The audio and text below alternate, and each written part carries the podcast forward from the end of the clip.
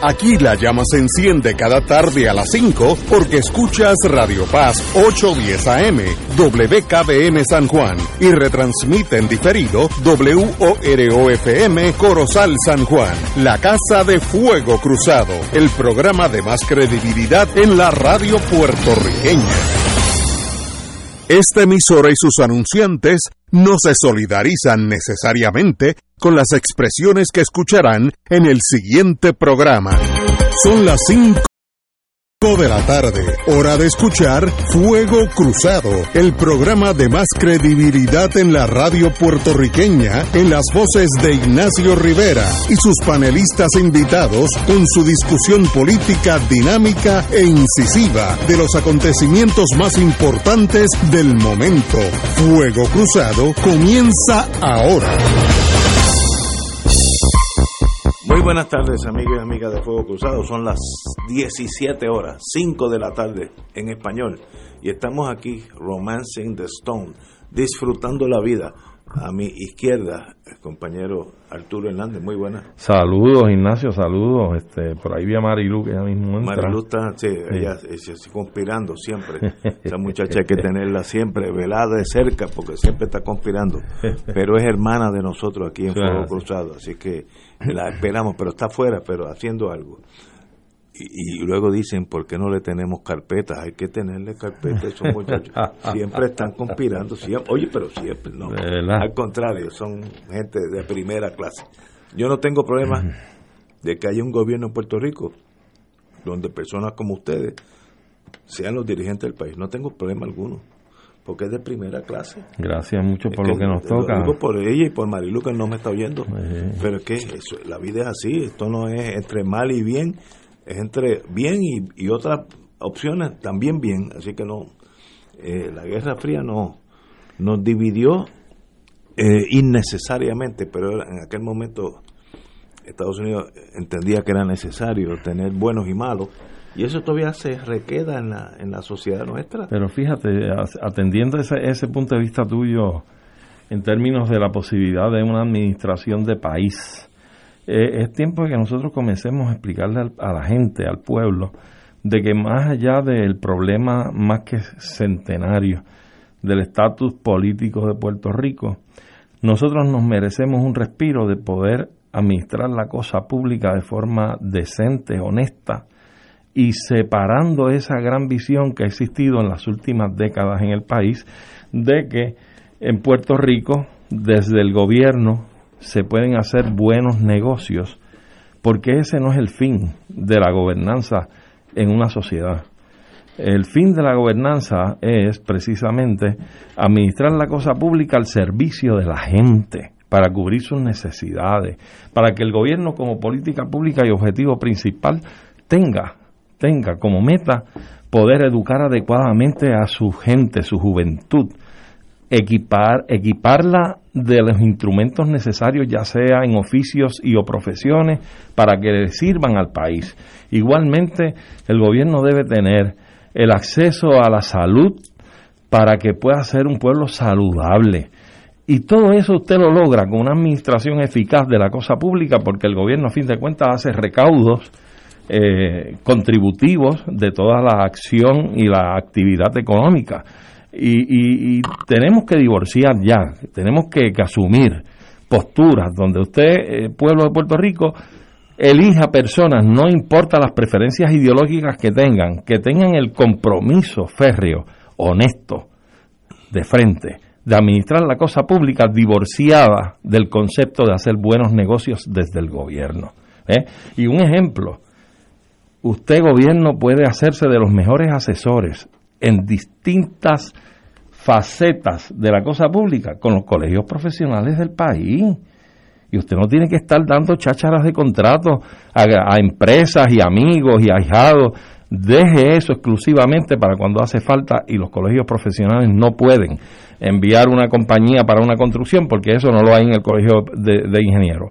Pero tenemos que empezar a separar la paja del grano para coger el rumbo que sí nosotros nos merecemos como pueblo. Yo empezamos el programa ahora que entró Marilu. Muy buenas tardes, compañera. Buenas tardes, saludos y, a todos los que nos escuchan. Y yo de chiste dijo que, que tú estabas afuera hablando de algo subversivo y por tanto la necesidad de mantenerte una carpeta. Y luego yo mismo me corregí mi chiste, porque es un chiste, diciendo, y eso motivó la reacción del compañero eh, Hernández con mucha razón, y es que yo siempre he votado estadista, creo que siempre votaré estadista, yo dije, dije públicamente aquí, hace unos minutos, que yo no tengo problema de que personas como ustedes, ustedes dos en este caso que están ante mí, eh, el compañero Fernando Martín, yo tengo varios aquí, Catalá, eh, Héctor Richard mañana, eh, Héctor Luis Acevedo, personas de esa índole, pero está hablando de ustedes dos, ten, dominen en un día futuro sea el gobierno de Puerto Rico, porque como yo los conozco, yo sé que van a hacer lo mejor por Puerto Rico. Así que yo no tengo objeción. Yo sé que eso choca con la Guerra Fría de mi generación, sobre todo, que piensan que si no piensan como uno, pues hay que meterlos presos o eliminarlos como Cerro Maravilla. Eh, pero ese mundo, qué bueno que ya está pasando y ahora hay gente que puede... ¿Qué está pasando? Fíjate, fíjate, fíjate. ¿Tú, ves, ¿Tú ves lo que yo digo? Esta muchacha hay que velarla. Pero yo no tengo problema con ustedes en el sentido de que si ustedes mañana, por la, razón que sea, que Estados Unidos digan, mira, ustedes dos corren el país, yo no tengo problema, yo, yo los conozco, son gente seria, no, no, no son abusadores, ni, ni pillos, ni se van a asesinar los enemigos, a los François Duvalier. Qué bueno que nosotros contamos con esa oposición, entre comillas, porque yo no, necesariamente estoy opuesto a ustedes, pero qué bueno que tenemos esa masa crítica educada en Puerto Rico, que no todos los países cuentan con eso. Cuentan con tribus, unos contra otros, a machetazos, Ruanda y Burundi, a machetazos unos con otros. Y qué bueno, y yo me siento cómodo con ustedes, y qué bueno que están aquí, y hablamos de las cosas, ahorita vamos a hablar de varios temas. Pero lo más importante es nosotros somos un pueblo con mucha gente capacitada para gobernar bien. No creo que, compañera, usted tenga algún un voto disidente en esa aseveración de nosotros dos. Fíjate como yo, yo meto a Arturo para hacer dos contra uno. No, yo estoy totalmente de acuerdo contigo. De hecho, por eso es que yo creo en lo que creo y aspiro a que mi país sea soberano, porque yo creo que nosotros podemos pararnos sobre nuestros propios pies, tenemos la capacidad, tenemos la gente, tenemos el deseo, el compromiso, la, aptitud, eh, la rectitud para poder encaminar el país. Lo que pasa es que, pues, eh, estos sectores a los que yo pertenezco, que, los, que les llaman de izquierda y progresistas, ¿verdad? Pues nosotros siempre hemos chocado con los intereses de la clase dominante, que es la que ha venido gobernando aquí a lo largo de, mucho tiempo. Y muy particularmente en el caso de, del siglo XX y XXI, con la dominación de, del gobierno estadounidense, pues, pues todos los gobiernos han estado plegados a los intereses del capital ausentista, del capital extranjero, a los, a, los intereses de los Estados Unidos, los intereses eh, industriales, militares y de otro tipo. Eh, y quienes hemos estado denunciando, eh, pues, pues que eso es contrario al bienestar de nuestro país, al, de, al derecho que nosotros tenemos a desarrollarnos de manera óptima y a echar mano de los recursos que tenemos para encaminar nuestro destino político, eh, pues hemos sido perseguidos. Yo, ¿verdad? Digo hemos porque pues pertenezco al sector que llaman de izquierda de mi país, pero yo no puedo decir que yo he sido como tal una perseguida, pero sí ha habido sectores enormes de nuestra población que han sido perseguidos, eh, que han eh, sido eh, encarcelados, reprimidos, asesinados, que han tenido que emigrar eh, que han sido discriminados precisamente por, por pensar como piensan, por enfrentarse a esos grandes intereses eh, que han controlado la, la, vida pública de nuestro país. Y entonces, a falta de, de mérito en la discusión, a falta de fundamentos en la discusión, pues lo que viene es la humillación, el vejamen, la demonización, eh, la categorización de uno como una persona de izquierda, socialista, comunista, terrorista, chavista, castrista y todos los istas que te puedas imaginar, ¿verdad? Y cuando tú decías ahorita eh, que qué bueno que hoy día, pues eso, ¿verdad? Un poco como que ha mainado, pues tengo que decirte que los que todavía pertenecemos a estos sectores de izquierda, eh, pues estamos muy preocupados porque lejos de haber amainado es algo que hemos visto que ha recrudecido.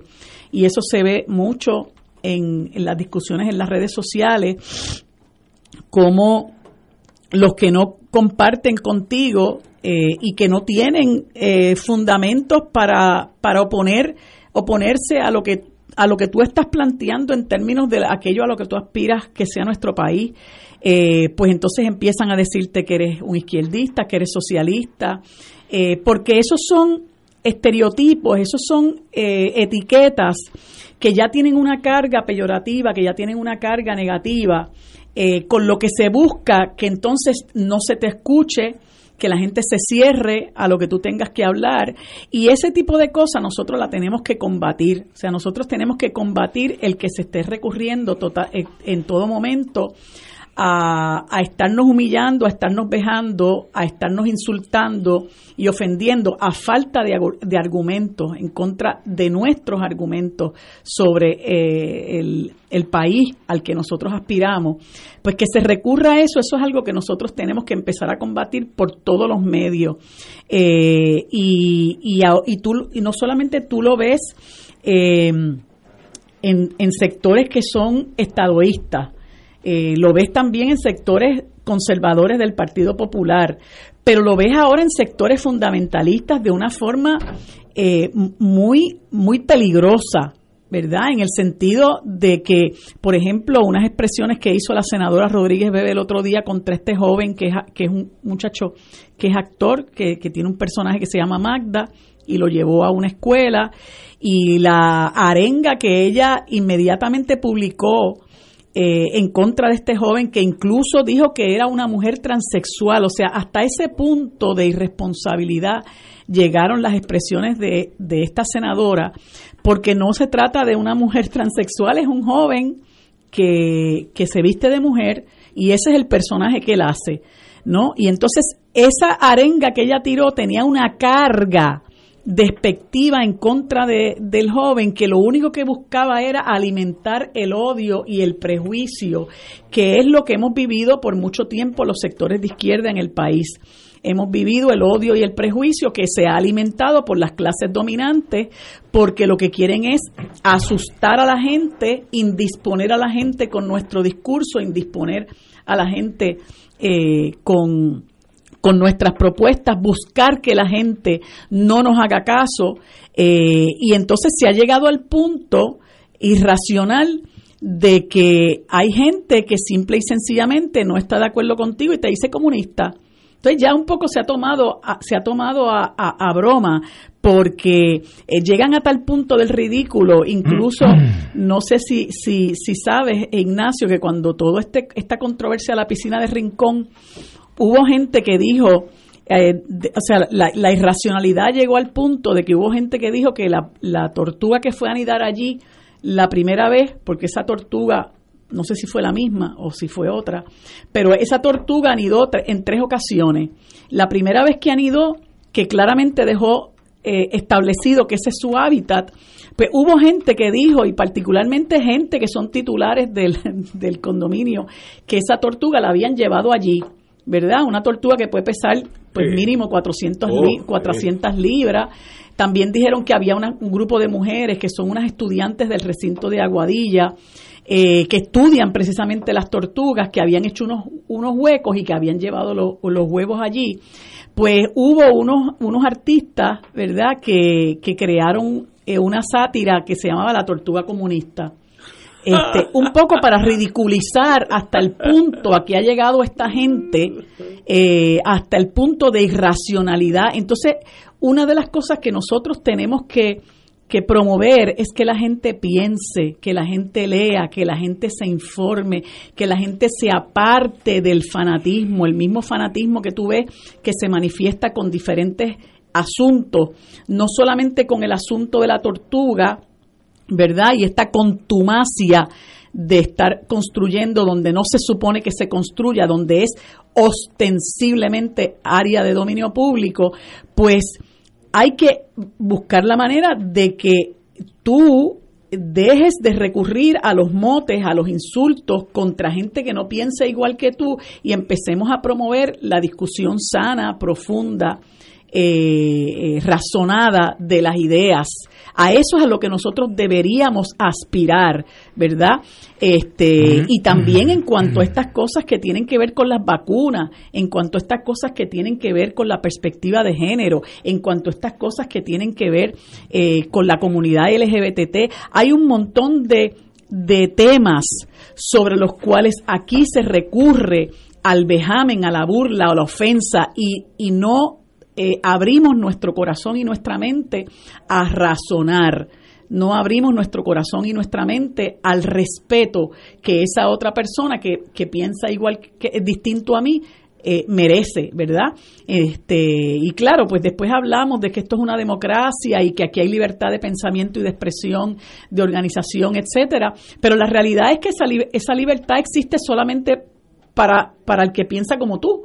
¿Verdad? Si yo no pienso como tú, pues para mí no hay esa libertad. Para mí eh, está bien que me tiren la policía encima, eh, está bien que me cierren los espacios, está bien que me voten del trabajo, está bien que me critiquen, mientras mientras mientras estamos en nuestro propio círculo, ¿verdad? Pues sí, es que chévere es la, la libertad de de, opinión, de, expresión, de pensamiento, eh, es para ustedes, pero para los demás, para los que piensan distinto, pues obviamente nosotros favorecemos cuando digo nosotros no me refiero a mí, ¿verdad? Me refiero a las personas que piensan distinto y que actúan de esa manera.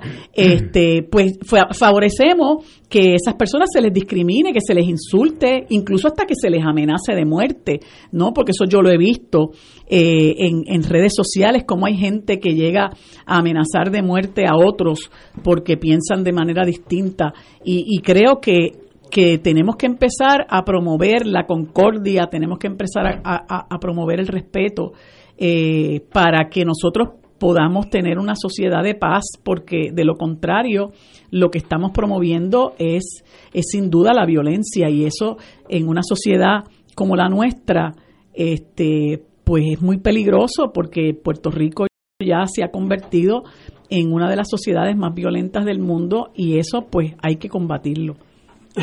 Eh, vamos a una pausa, amigos, y yo quiero hablar en torno a lo que han indicado los dos compañeros, sobre todo Marilu, eh, que a pesar de que yo le tengo una carpeta, es mi querida hermana. Pero quiero hablar sobre eso, eh, eso es el chiste, quiero hablar en serio sobre esos hechos. Vamos a una pausa. Fuego Cruzado está contigo en todo Puerto Rico. Por más de un siglo, juntos hemos encontrado en la YMCA de San Juan un lugar seguro donde desarrollar nuestro potencial. Aquí encuentras una variedad de programas deportivos, educativos y de bienestar, como gimnasio, yoga, natación, baloncesto y centro preescolar.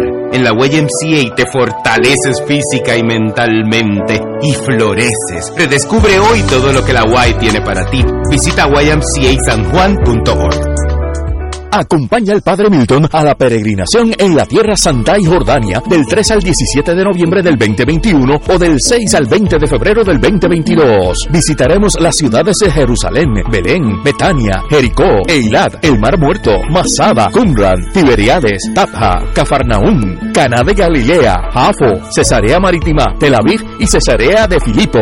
En Jordania iremos a Petra. Celebraremos la misa en los lugares santos y renovaremos nuestras promesas bautismales en el río Jordán. Marca ahora y reserva tu espacio llamando a Puerto Rico Viaja al 787-918-8989. Solo para vacunados, ciertas restricciones aplican. Nos reservamos el derecho de admisión. Además de caridad, Caritas es solidaridad. Por eso, ante el reciente terremoto en Haití, decimos presente una vez más. Donantes pueden canalizar su donativo en efectivo a través de www.caritaspr.net por PayPal, indicando que el donativo es para Haití. También por ATH Móvil en renglón de donar bajo Caritas PR. Los recaudos serán entregados a Caritas Haití para que puedan atender las necesidades apremiantes de su gente. Dios les multiplicará su compromiso con los demás. Y ahora continúa Fuego Cruzado.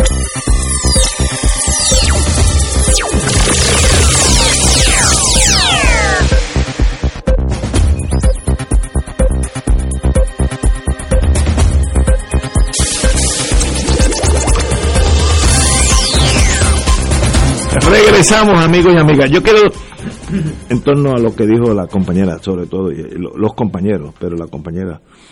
El martes pasado tú dijiste una cosa que me jamaqueó momentáneamente. Yo he aprendido en la vida. Cuando las cosas te emocionan, uno lo coge suave porque si no puede cometer un error en ese momento. Pero ya pasó una semana y tú dijiste que estábamos conversando del problema de ser independentista, eh, socialista, lo que sea, y que este programa te daba a ti, era de los pocos programas que daba una base a ustedes hablar, algo, dijiste algo por el estilo. no, no, no quiero usar palabras, pero tú lo puedes decir mejor que yo. Que, y yo te quiero decir, después de una semana de relajarme, que mientras Fuego Cruzado exista, todo el mundo que de buena fe quiere poner sus sentimientos, sobre todo con la con los temas de nuestro destino político, independencia, estadidad, el ELA, que es el único que me da problemas, está bienvenido. Ahora, no es, no es con odio, es como lo hace Marilú, expone su punto y qué bueno.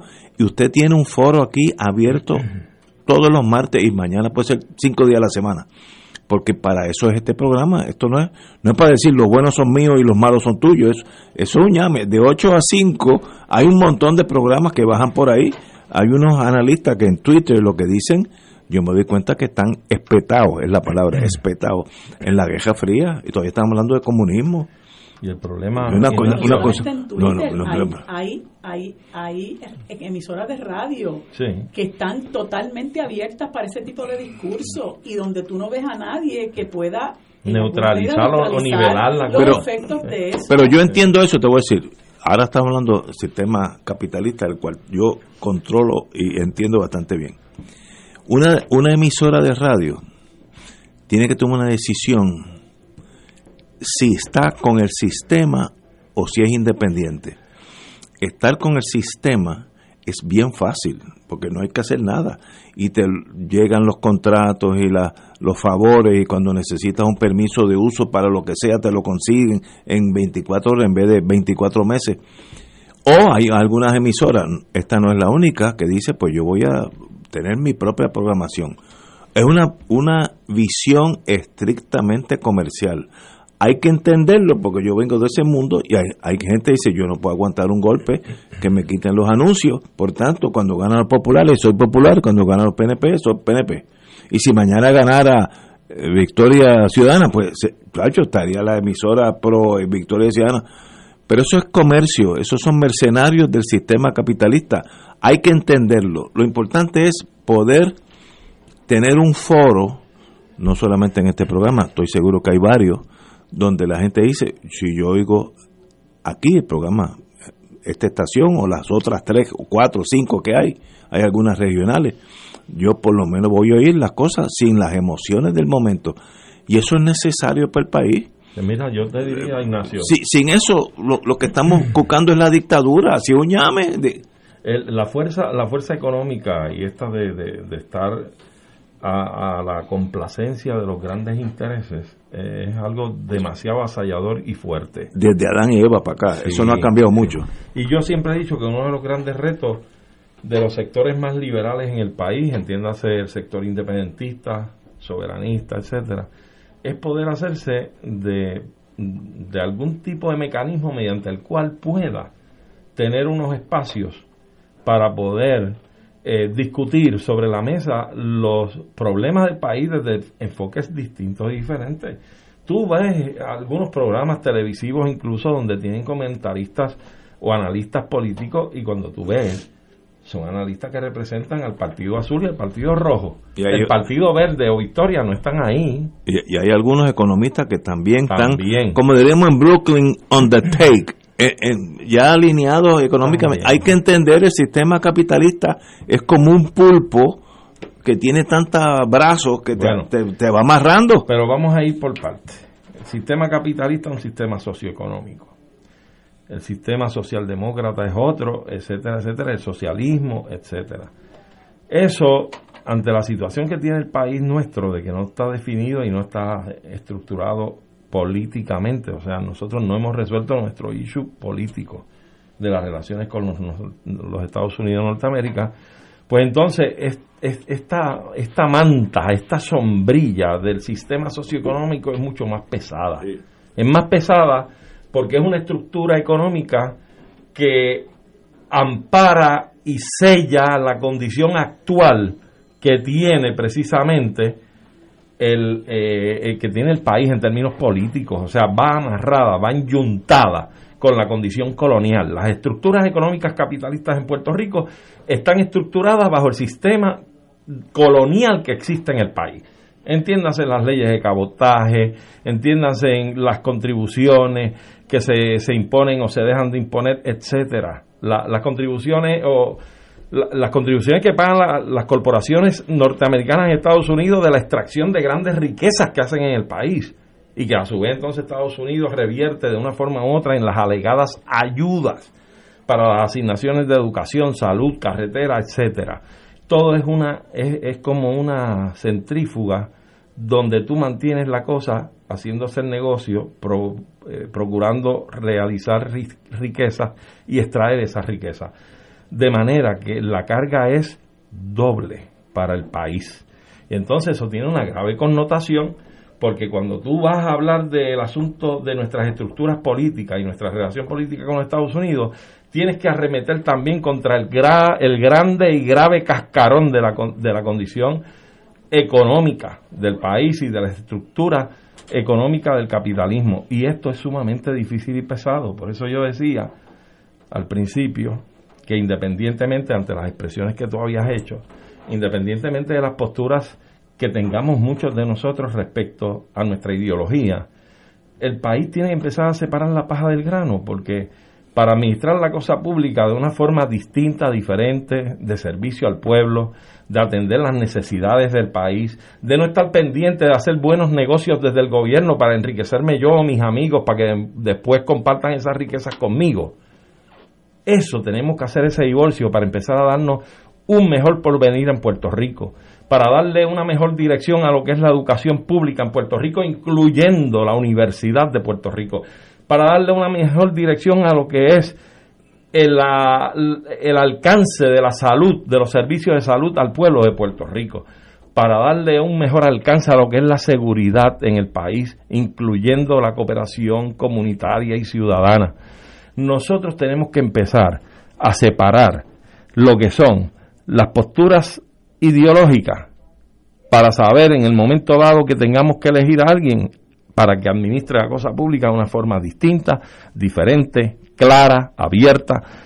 Y eso puede provocar problemas, porque en la medida en que usted haga un gobierno de esa manera, va a estar atentando contra, contra los grupos que se han entronizado en el gobierno, para sacar beneficio del gobierno, para vivir a cuenta de contratos en el gobierno y eso va a crear unos disloques unos problemas, pero hay que enfrentarlos, porque si no nuestro destino y nuestro futuro está en gravísimos problemas, y ya los estamos viendo. Ese problema de la corrupción estará aquí mientras el ser humano. La diferencia de gobierno es si el gobernante o presidente o dictador o rey impone un régimen de cero tolerancia a la corrupción puede ser una república, hay repúblicas corruptas totalmente. Y colonias corruptas. Y hay colonias corruptas y hay naciones democráticas, entre, entre comillas, también donde hay corrupción. Eso depende de nuestros gobernantes. Esa es la gran importancia de cada cuatro años ir a votar. Porque uno está votando ese sistema si quiere cambio o no, si no quiere cambio, si quiere que la corrupción continúe, etcétera, etcétera.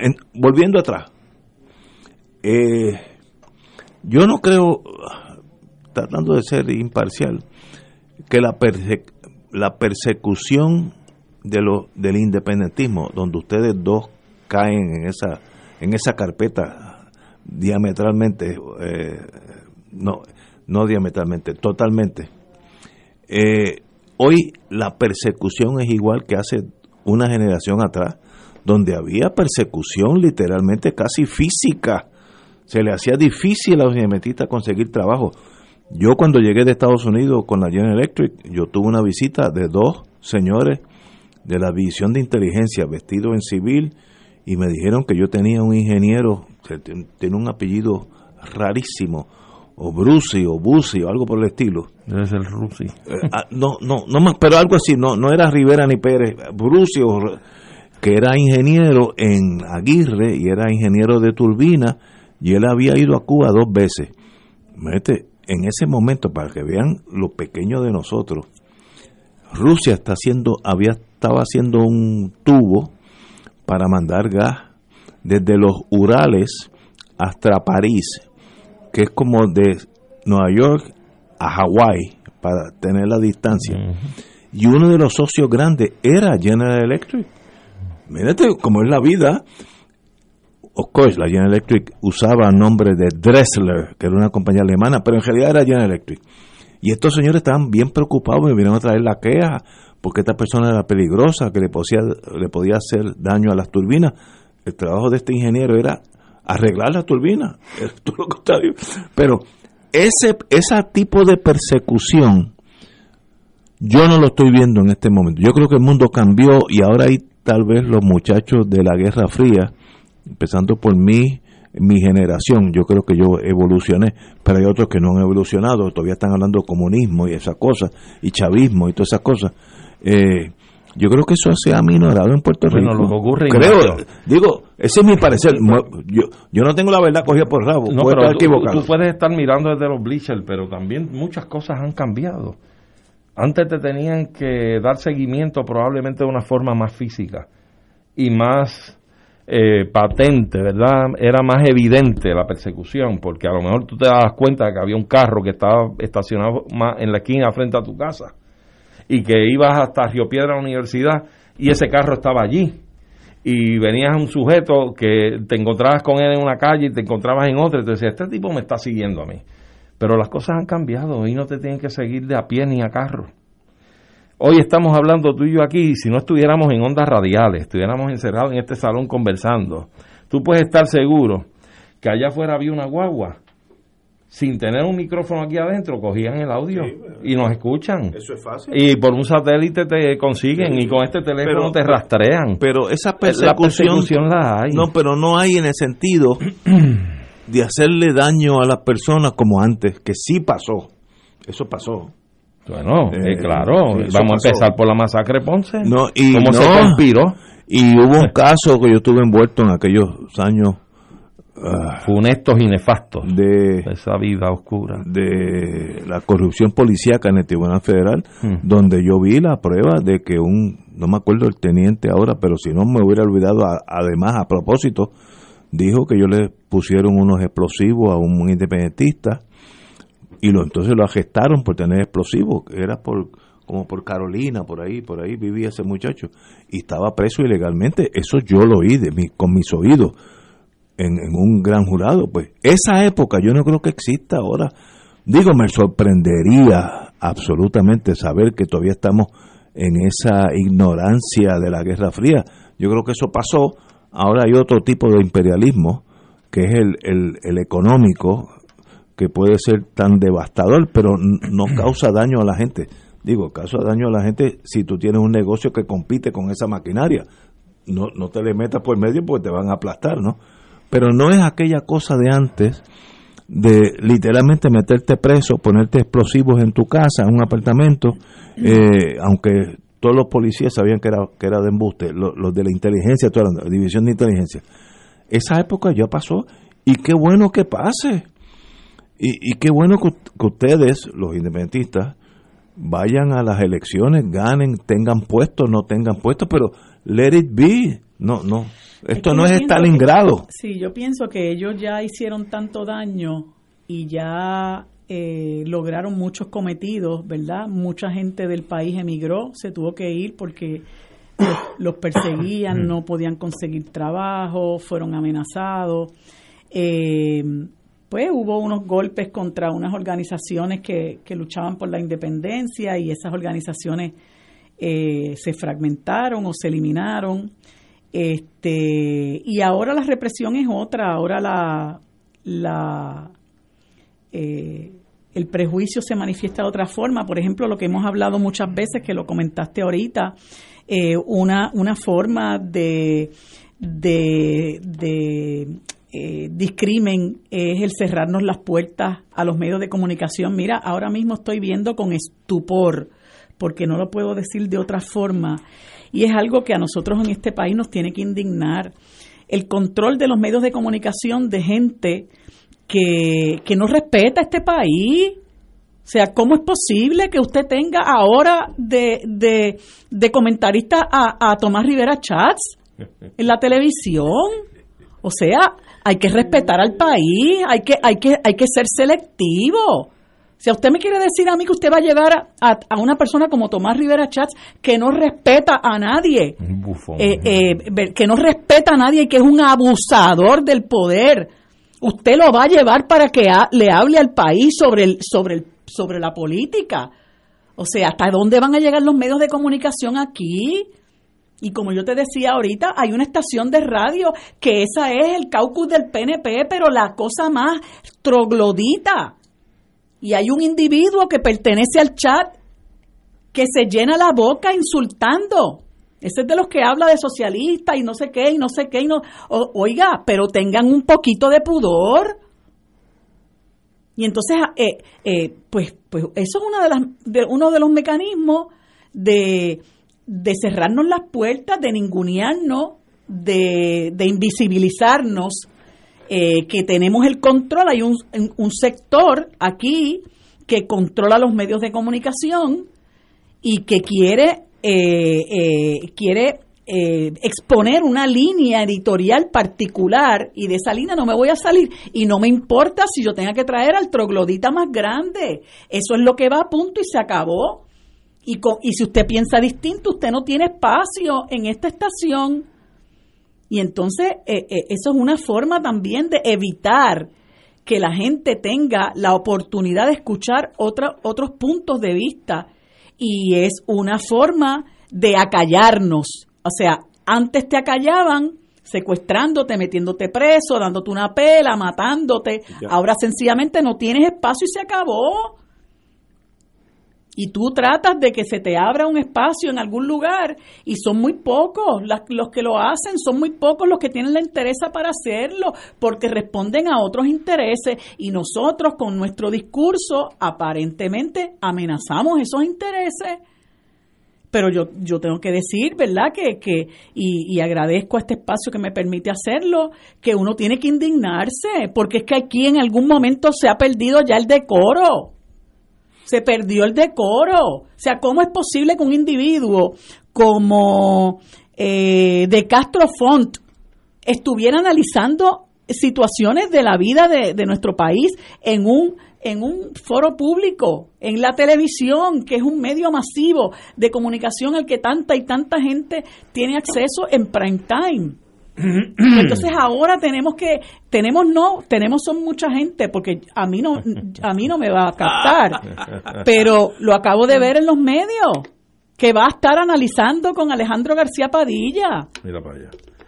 Y yo te voy a decir algo, y con esto cierro esta parte, yo tengo que reconocer la interesa moral que tuvo en un momento dado Wilda Rodríguez, mi amiga querida, eh, periodista porque tenía un espacio en una, tele, en una radio del país eh, y tenía un programa muy bueno, yo no me lo perdía. Excelente. Y al, a Wilda Rodríguez le dijeron en un momento dado, quien viene detrás de ti es Edison Misla Darondo, que ahora va a tener un espacio de una hora después de ti. Hmm.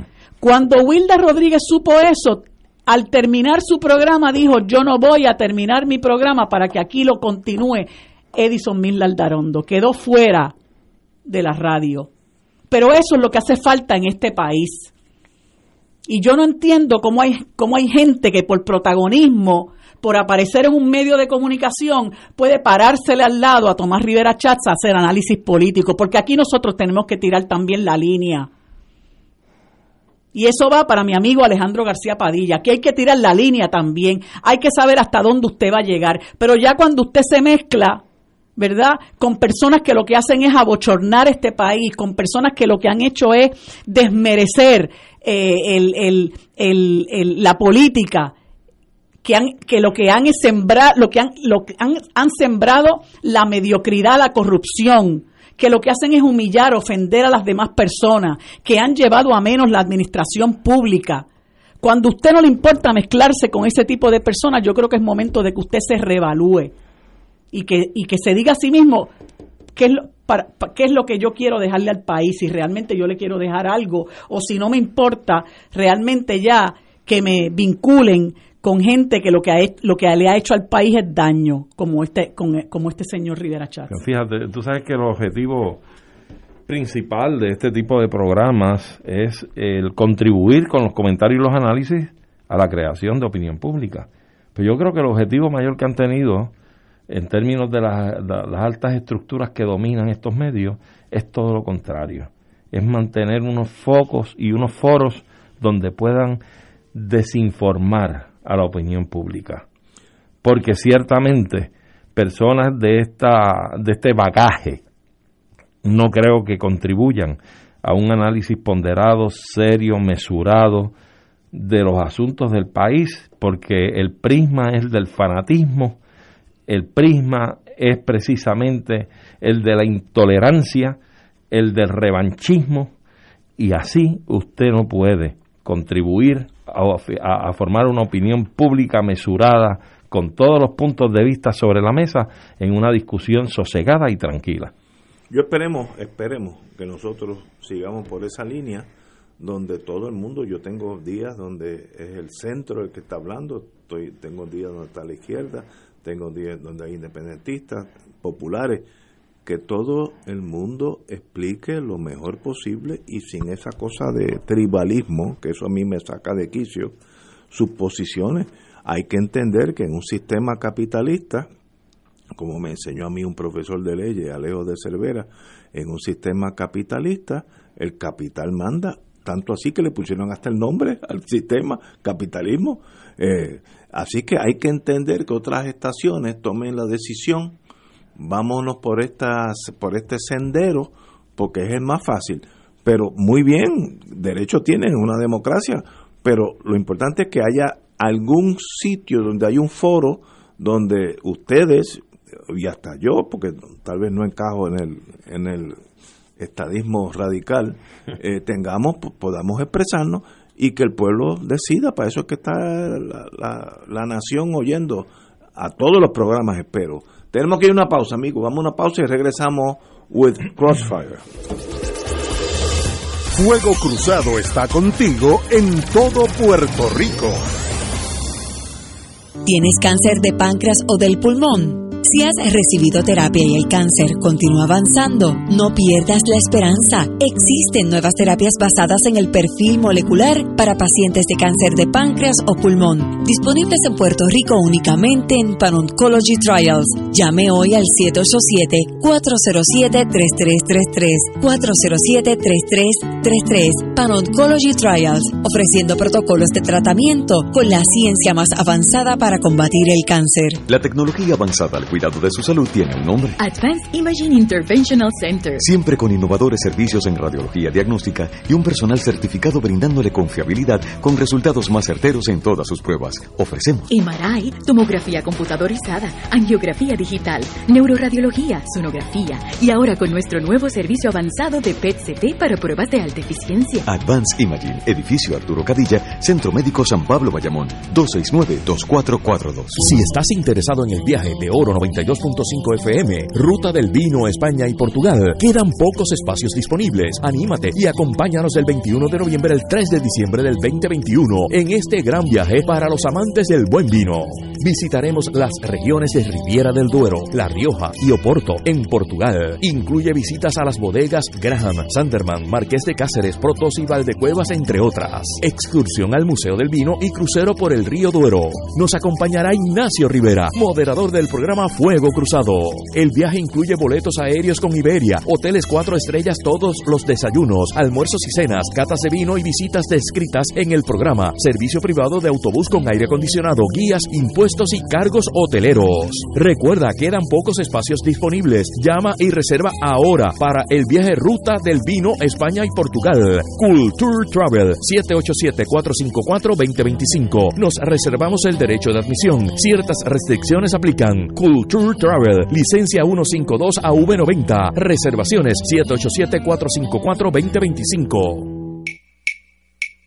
De todo un poco, con Manolo Almeida, el más ameno en tus mañanas por Radio Paz 810 AM, de martes a viernes a las 9 de la mañana. Notas positivas, salud, ambiente, negocios y entretenimiento. De todo un poco, martes a viernes por Radio Paz. ¡Estamos vivos! como parte de la conducta ética que debe regular lo que piensa, hace y dice cada rotario antes de actuar, este debe plantearse lo siguiente, ¿es la verdad? ¿Es equitativo para todos los interesados? ¿Crea buena voluntad y mejores amistades? ¿Es beneficioso para todos los interesados? Esta es la prueba cuádruple. Mensaje del Club Rotario de Río Piedras.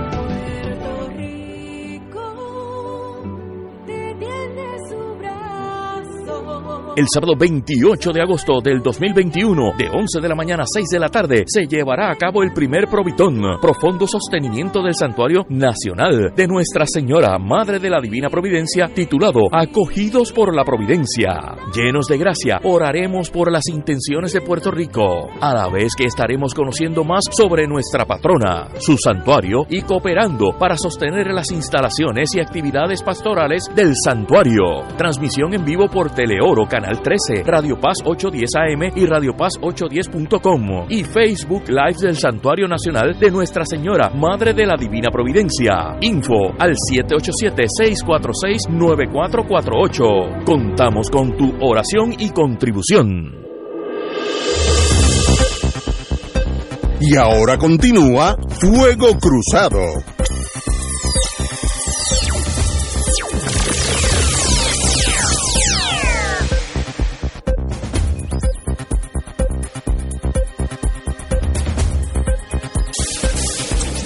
Regresemos, Boys and Girls de Fuego Cruzado. Bueno, una buena noticia. El gobernador convierte en ley la medida que exige la presencia de fiscales en vista de ley 54. Hasta ahora, esas vistas eran sin la necesidad de un fiscal y la persona querellante, que por lo regular es una mujer, se presentaba a un mundo que desconocía, muerta de miedo, yo las he visto allí, temblando, y sencillamente el proceso era extremadamente abusivo y, pasó las cosas que han pasado eh, en lo que va del año, que unas cosas espantosas, eh, que en el sentido que el, tribunal ni le hizo caso y luego estas personas murieron de las personas de las cuales ellos querían quejarse, ellas querían quejarse. Y el gobernador el, y la legislatura le enviaron una ley que requiere ahora, estoy leyendo aquí, eh, en toda vista de causa probable para arresto por violación de la ley de prevención y ley 54 estén presentes y sin discreción alguna fiscales del Departamento de Justicia. Esto en cumplimiento de, con la política pública en contra de violencia de género. Yo creo que una buena legislación, obviamente no tiene ningún rasgo negativo, un fiscal que está ya aguerrido allí le puede decir a la persona, mire, ustedes no saben, yo fui fiscal. Cuando una persona entra allí a un mundo desconocido y uno diga, ven acá, Marilú o, Arturo, ven acá, yo soy el fiscal, yo soy el abogado tuyo. Tranquilo que todo está bien. Eso nada más. Es una paz tremenda. Es una paz, eso es una cosa, eh, el valor de, de esa oración nada más Así que qué bueno que, esta legislación, una pena que costó vidas, pero qué bueno que pasó. Eso va amarrado, yo creo que esa noticia debe ir amarrada a una que creo que salió hoy mismo o ayer, donde el secretario de Justicia, nuestro amigo Domingo Manuel, señala e informa que estaban contratando cuarenta y pico fiscales, más, para las para, estas áreas de ley 54 para eh, maltrato de menores y demás. Bueno explicarle al público que en el asunto procesal de, encaminar casos a nivel criminal en los tribunales, se va en primer término cuando se levanta una denuncia, que es el primer acto. O sea, usted se quiere ya de algo, se lleva al análisis del fiscal, el fiscal entiende que pudo haberse cometido un, delito, que están los elementos ahí, y ordena al señor policía que levante un proyecto de denuncia y lo presente en el Tribunal de Primera Instancia, Sala de Investigaciones, para que comparezca con la prueba que tiene el testigo, para que vayan allí ante un juez y el juez de escuchar la evidencia, citado también la persona contra quien se levanta la denuncia, el cual puede ir solo o acompañado de abogado, tiene derecho a ir acompañado de abogado. Eh, van ante el juez en una sala muy pequeña, solamente estas partes son las que están ante el juez.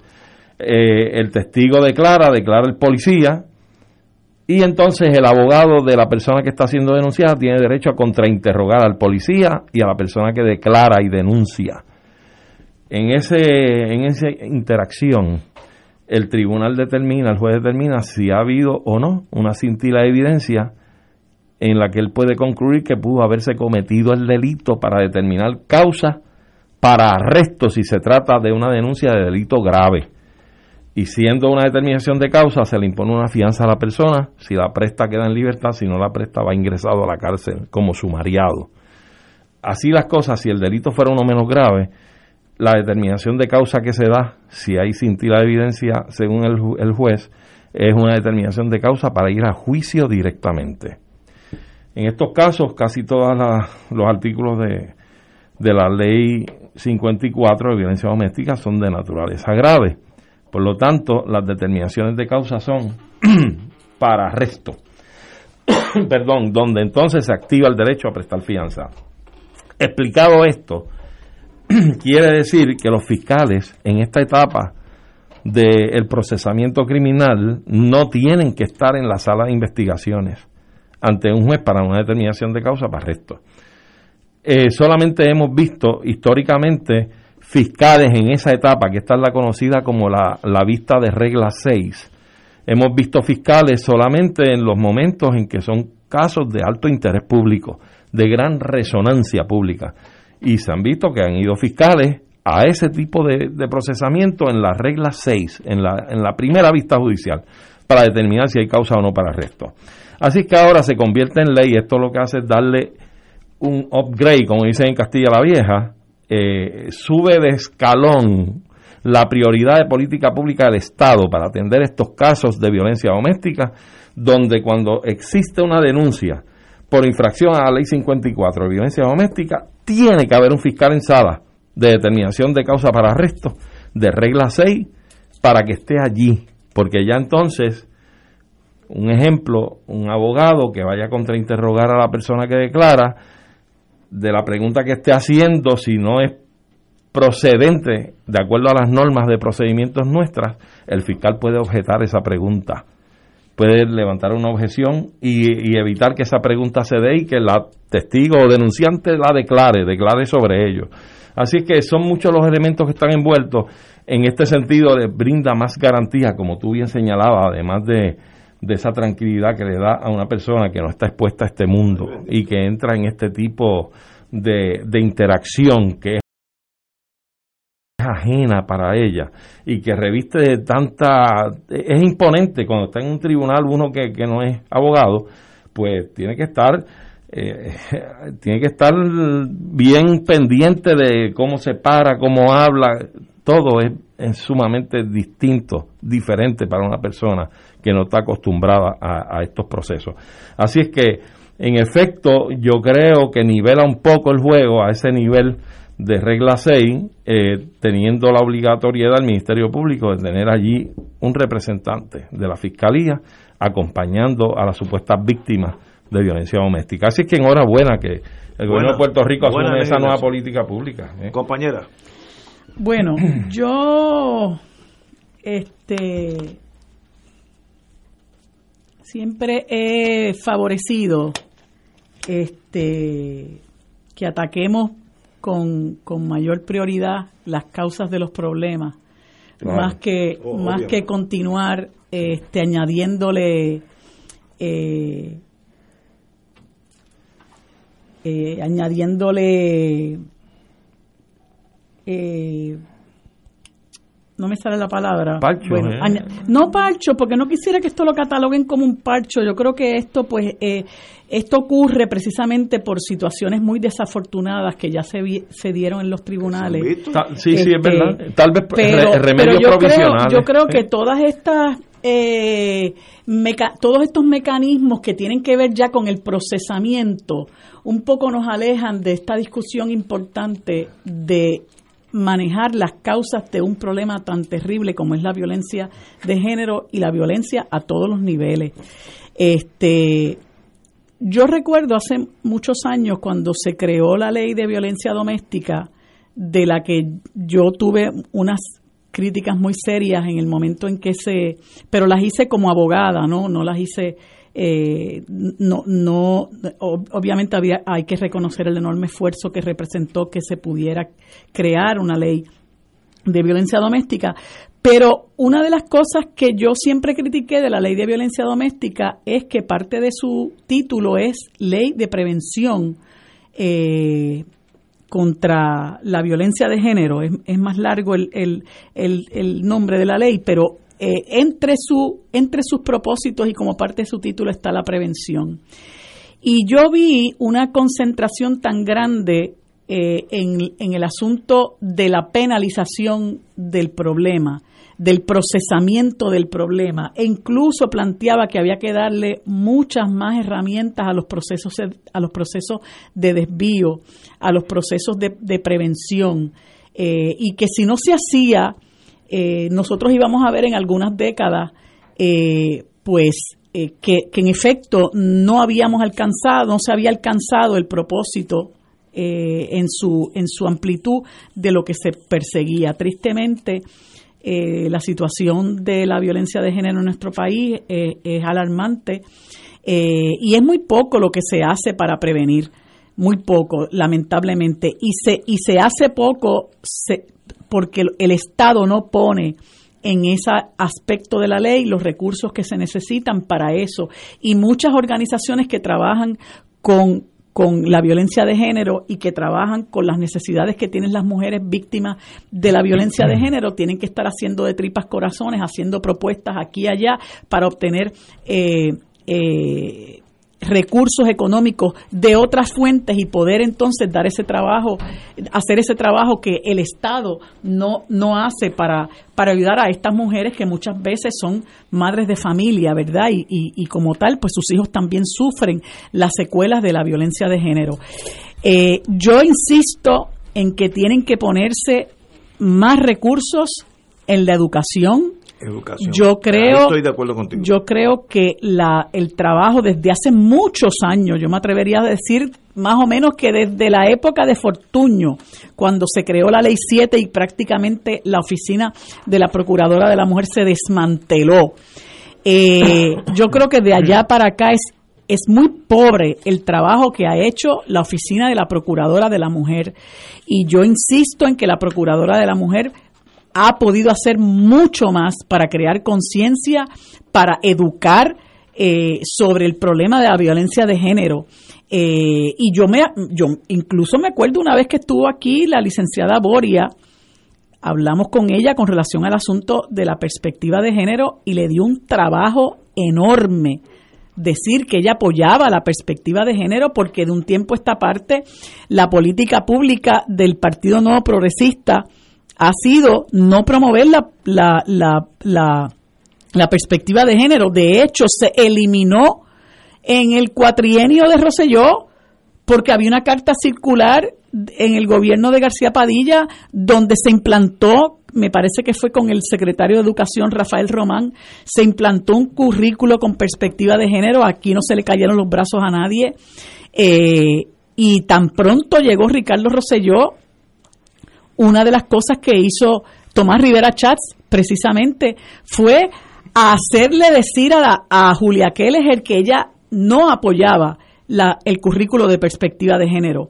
eh, en las escuelas. Y eso se eliminó en la, en la gobernación de Ricardo Rosselló. A nosotros nos hace una falta enorme el currículo de perspectiva de género. Y ahora más que nunca, frente a este embate que estamos sufriendo, eh, a toda esta distorsión y toda esta demagogia sobre el currículo de perspectiva de género, todos estos inventos de la dictadura de género, que hay que quitar el nombre de género, cuántas cosas se han inventado, eh, que si esto tiene que ver con la sexualización de nuestros niños. Eh, yo creo que una de las poquitísimas cosas que yo le he reconocido a Pedro Pierluisi es que se mantenga firme en que esto tiene que continuar, en que esto hay que implantarlo, en que tiene que ser un currículo transversal, en que nosotros tenemos que buscar la manera de que aquí se empiece a utilizar el currículo de perspectiva de género como una herramienta de educación para nuestros niños y nuestras niñas para fomentar el respeto, para fomentar que se, que se cambie la visión y la construcción social que hay sobre las mujeres en este país, eh, porque eso es lo único que a corto y mediano plazo a nosotros nos va a conducir a construir una sociedad de paz. Lo demás, que si el fiscal va con la eh, perjudicada, que si las salas especializadas, todo eso puede ser herramientas muy bien intencionadas, pero nosotros tenemos que eh,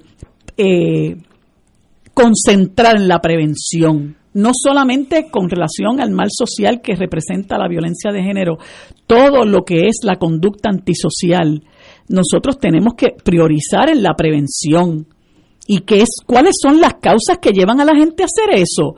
Pues mire, aquí hay, eh, hay eh, recursos de sobra que pueden trabajar con el problema. Pero entonces tenemos unos, unos gobiernos, mira, recuerdo a que una, eh, hace un año y pico, cuando estaba eh, Wanda Vázquez de gobernadora, aquí se dio una situación eh, terrible que, que, vivió nuestra sociedad y fue una matanza en el residencial Ramos Antonini.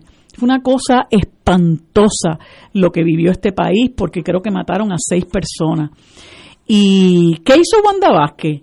Wanda Vázquez reunió un montón de directores de la policía, un montón de comandantes de área, Allí no había un sociólogo, allí no había un psicólogo, allí no había un trabajador social, allí no había, eh, no se congregó un, un, un comité interagencial, biopsicosocial, para trabajar con tanta gente que, que está, eh, que está capacitada para empezar a meterle el diente a estos problemas tan terribles que afectan a nuestra sociedad más desposeída eh, que afecta en gran medida a, a, los ni a nuestros niños. Eh, y eso es lo que yo creo, ese es el cambio de visión que tiene que haber en este país. O sea, no puede, no podemos seguir priorizando en la cuestión punitiva y en la criminalización y en el proceso. ¿Cuándo vamos a dedicarnos a prevenir? Pues, pues mientras no ve, no movamos nuestra, nuestro rostro hacia eso, pues entonces nuestro país va a seguir siendo un cementerio de gente, lamentablemente.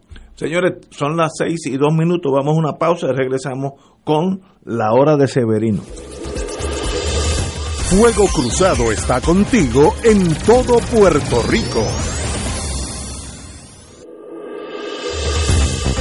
Aquí la llama se enciende cada tarde a las 5 porque escuchas Radio Paz 810 AM, WKBM San Juan y retransmite en diferido WOROFM Corozal San Juan, la Casa de Fuego Cruzado, el programa de más credibilidad en la radio puertorriqueña.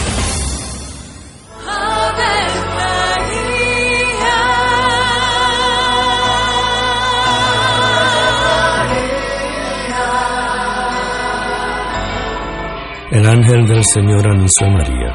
Y ella concibió por obra del Espíritu Santo. Dios te salve María, llena eres de gracia, el Señor es contigo. Bendita tú eres entre todas las mujeres, y bendito es el fruto de tu vientre Jesús. Santa María, Madre de Dios, ruega por nosotros pecadores, ahora y en la hora de nuestra muerte. Amén. He aquí la esclava del Señor. Hágase en mí según tu palabra. Dios te salve María, llena eres de gracia, el Señor es contigo. Bendita tú eres entre todas las mujeres y bendito es el fruto de tu vientre Jesús. Santa María, Madre de Dios, ruega por nosotros pecadores, ahora y en la hora de nuestra muerte. Amén. Y el Verbo se hizo carne. Y habitó entre nosotros. Dios te salve María, llena eres de gracia, el Señor es contigo. Bendita tú eres entre todas las mujeres, y bendito es el fruto de tu vientre Jesús. Santa María, Madre de Dios, ruega por nosotros pecadores, ahora y en la hora de nuestra muerte. Amén. Ruega por nosotros, Santa Madre de Dios. Para que seamos dignos de alcanzar las promesas de nuestro Señor Jesucristo. Oremos. Derrama, Señor, tu gracia sobre nosotros, que por el anuncio del ángel hemos conocido la encarnación de tu Hijo para que lleguemos por su pasión y su cruz a la gloria de la resurrección, por Jesucristo nuestro Señor. Amén. Gloria al Padre, al Hijo y al Espíritu Santo. Como era en un principio, ahora y siempre, por los siglos de los siglos. Amén. Todos los jueves Radio Paz y la Administración del Seguro Social te ofrecen un espacio informativo para orientarte y aclarar todas tus dudas sobre los derechos, requisitos y obligaciones para poder disfrutar de sus beneficios. Plantea tus preguntas por el 787-349-82 y conoce antes que nadie los detalles concernientes a cambios y nuevas regulaciones escuchando todo sobre Seguro Social con Víctor Rodríguez, los jueves a las 11 de la mañana por Radio Paz, 810 AM. Y ahora continúa Fuego Cruzado.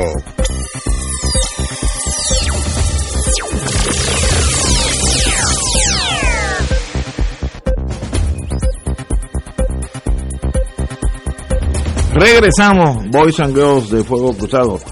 Doctor Severino, muy buenas tardes. Muy buenas tardes, saludos a, a todos ustedes. Encantado de estar nuevamente Bueno, aquí el hoy. tema, obviamente, en el plano internacional, vamos a varios temas, pero el, el tema principal es el fin de la presencia norteamericana y europea en Afganistán, donde ahora visualmente uno ve ese fin en la televisión, sobre todo si uno se conecta con la televisión europea, en el aeropuerto de Kabul, la llaman Kia, Kabul International Airport, ese es la- la- la- la- el signo de ellos.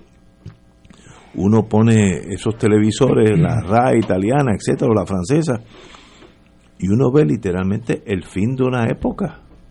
Para bien o para mal, ese, esa injerencia de los Estados Unidos, mayormente 93, 94%, con los europeos llenando el otro 7%, se está acabando literalmente visualmente, uno lo puede ver.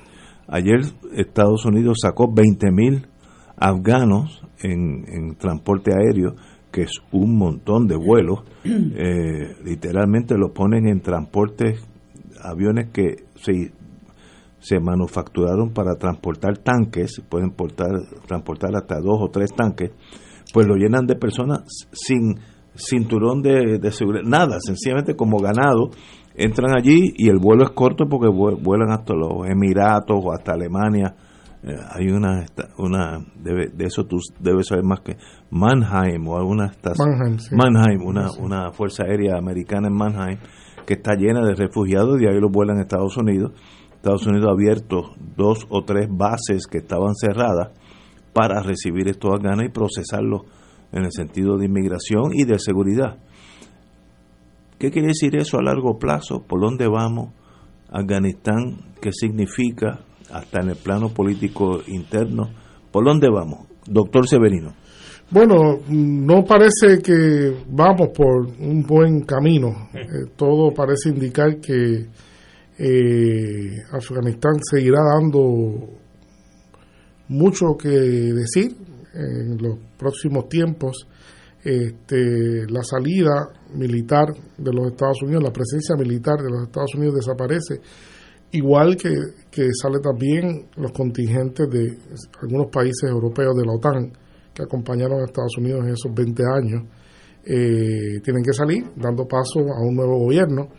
Eh, hay eh, la gravedad de una crisis migratoria de gran envergadura. Eh, se estiman 25 mil personas las que fueron colaboradoras solamente con el ejército de los Estados Unidos. Eso habría que sumarle las personas que colaboraron en distintas calidades de traductores, en Sus calidad parientes, sus hijos. hay que la estructura familiar, la estructura familiar en Afganistán no es como la de que estamos acostumbrados aquí en Puerto Rico, que se ha, ha cambiado dramáticamente, sino que todavía en ese paisaje familiar hay eh, eh, seis, siete hijos fácilmente. ¿no? Es un país de rápido crecimiento de población, o sea que esos 25 mil eh, pueden llegar a multiplicarse por, por 300 mil personas fácilmente. Fácil, fácil. además de los, los europeos que pueden hacer, estamos hablando fácilmente de medio millón de personas que pueden estar en peligro inminente o sienten peligro inminente de su vida y de sus familiares. Y que, y que no da el tiempo para de aquí a, a, a fines de este mes Eh, poderlo han, sacar. han comenzado han comenzado a salir reportes de que no va a haber la capacidad de procesarlo eh, y sacarlos adecuadamente este eso eh, eso también es otra historia complicada pues porque eh, las personas que salen ya se sabe que algunas personas que han salido simplemente son personas que habían sido deportadas antes antes de, de- de estos países de Europa por criminalidad.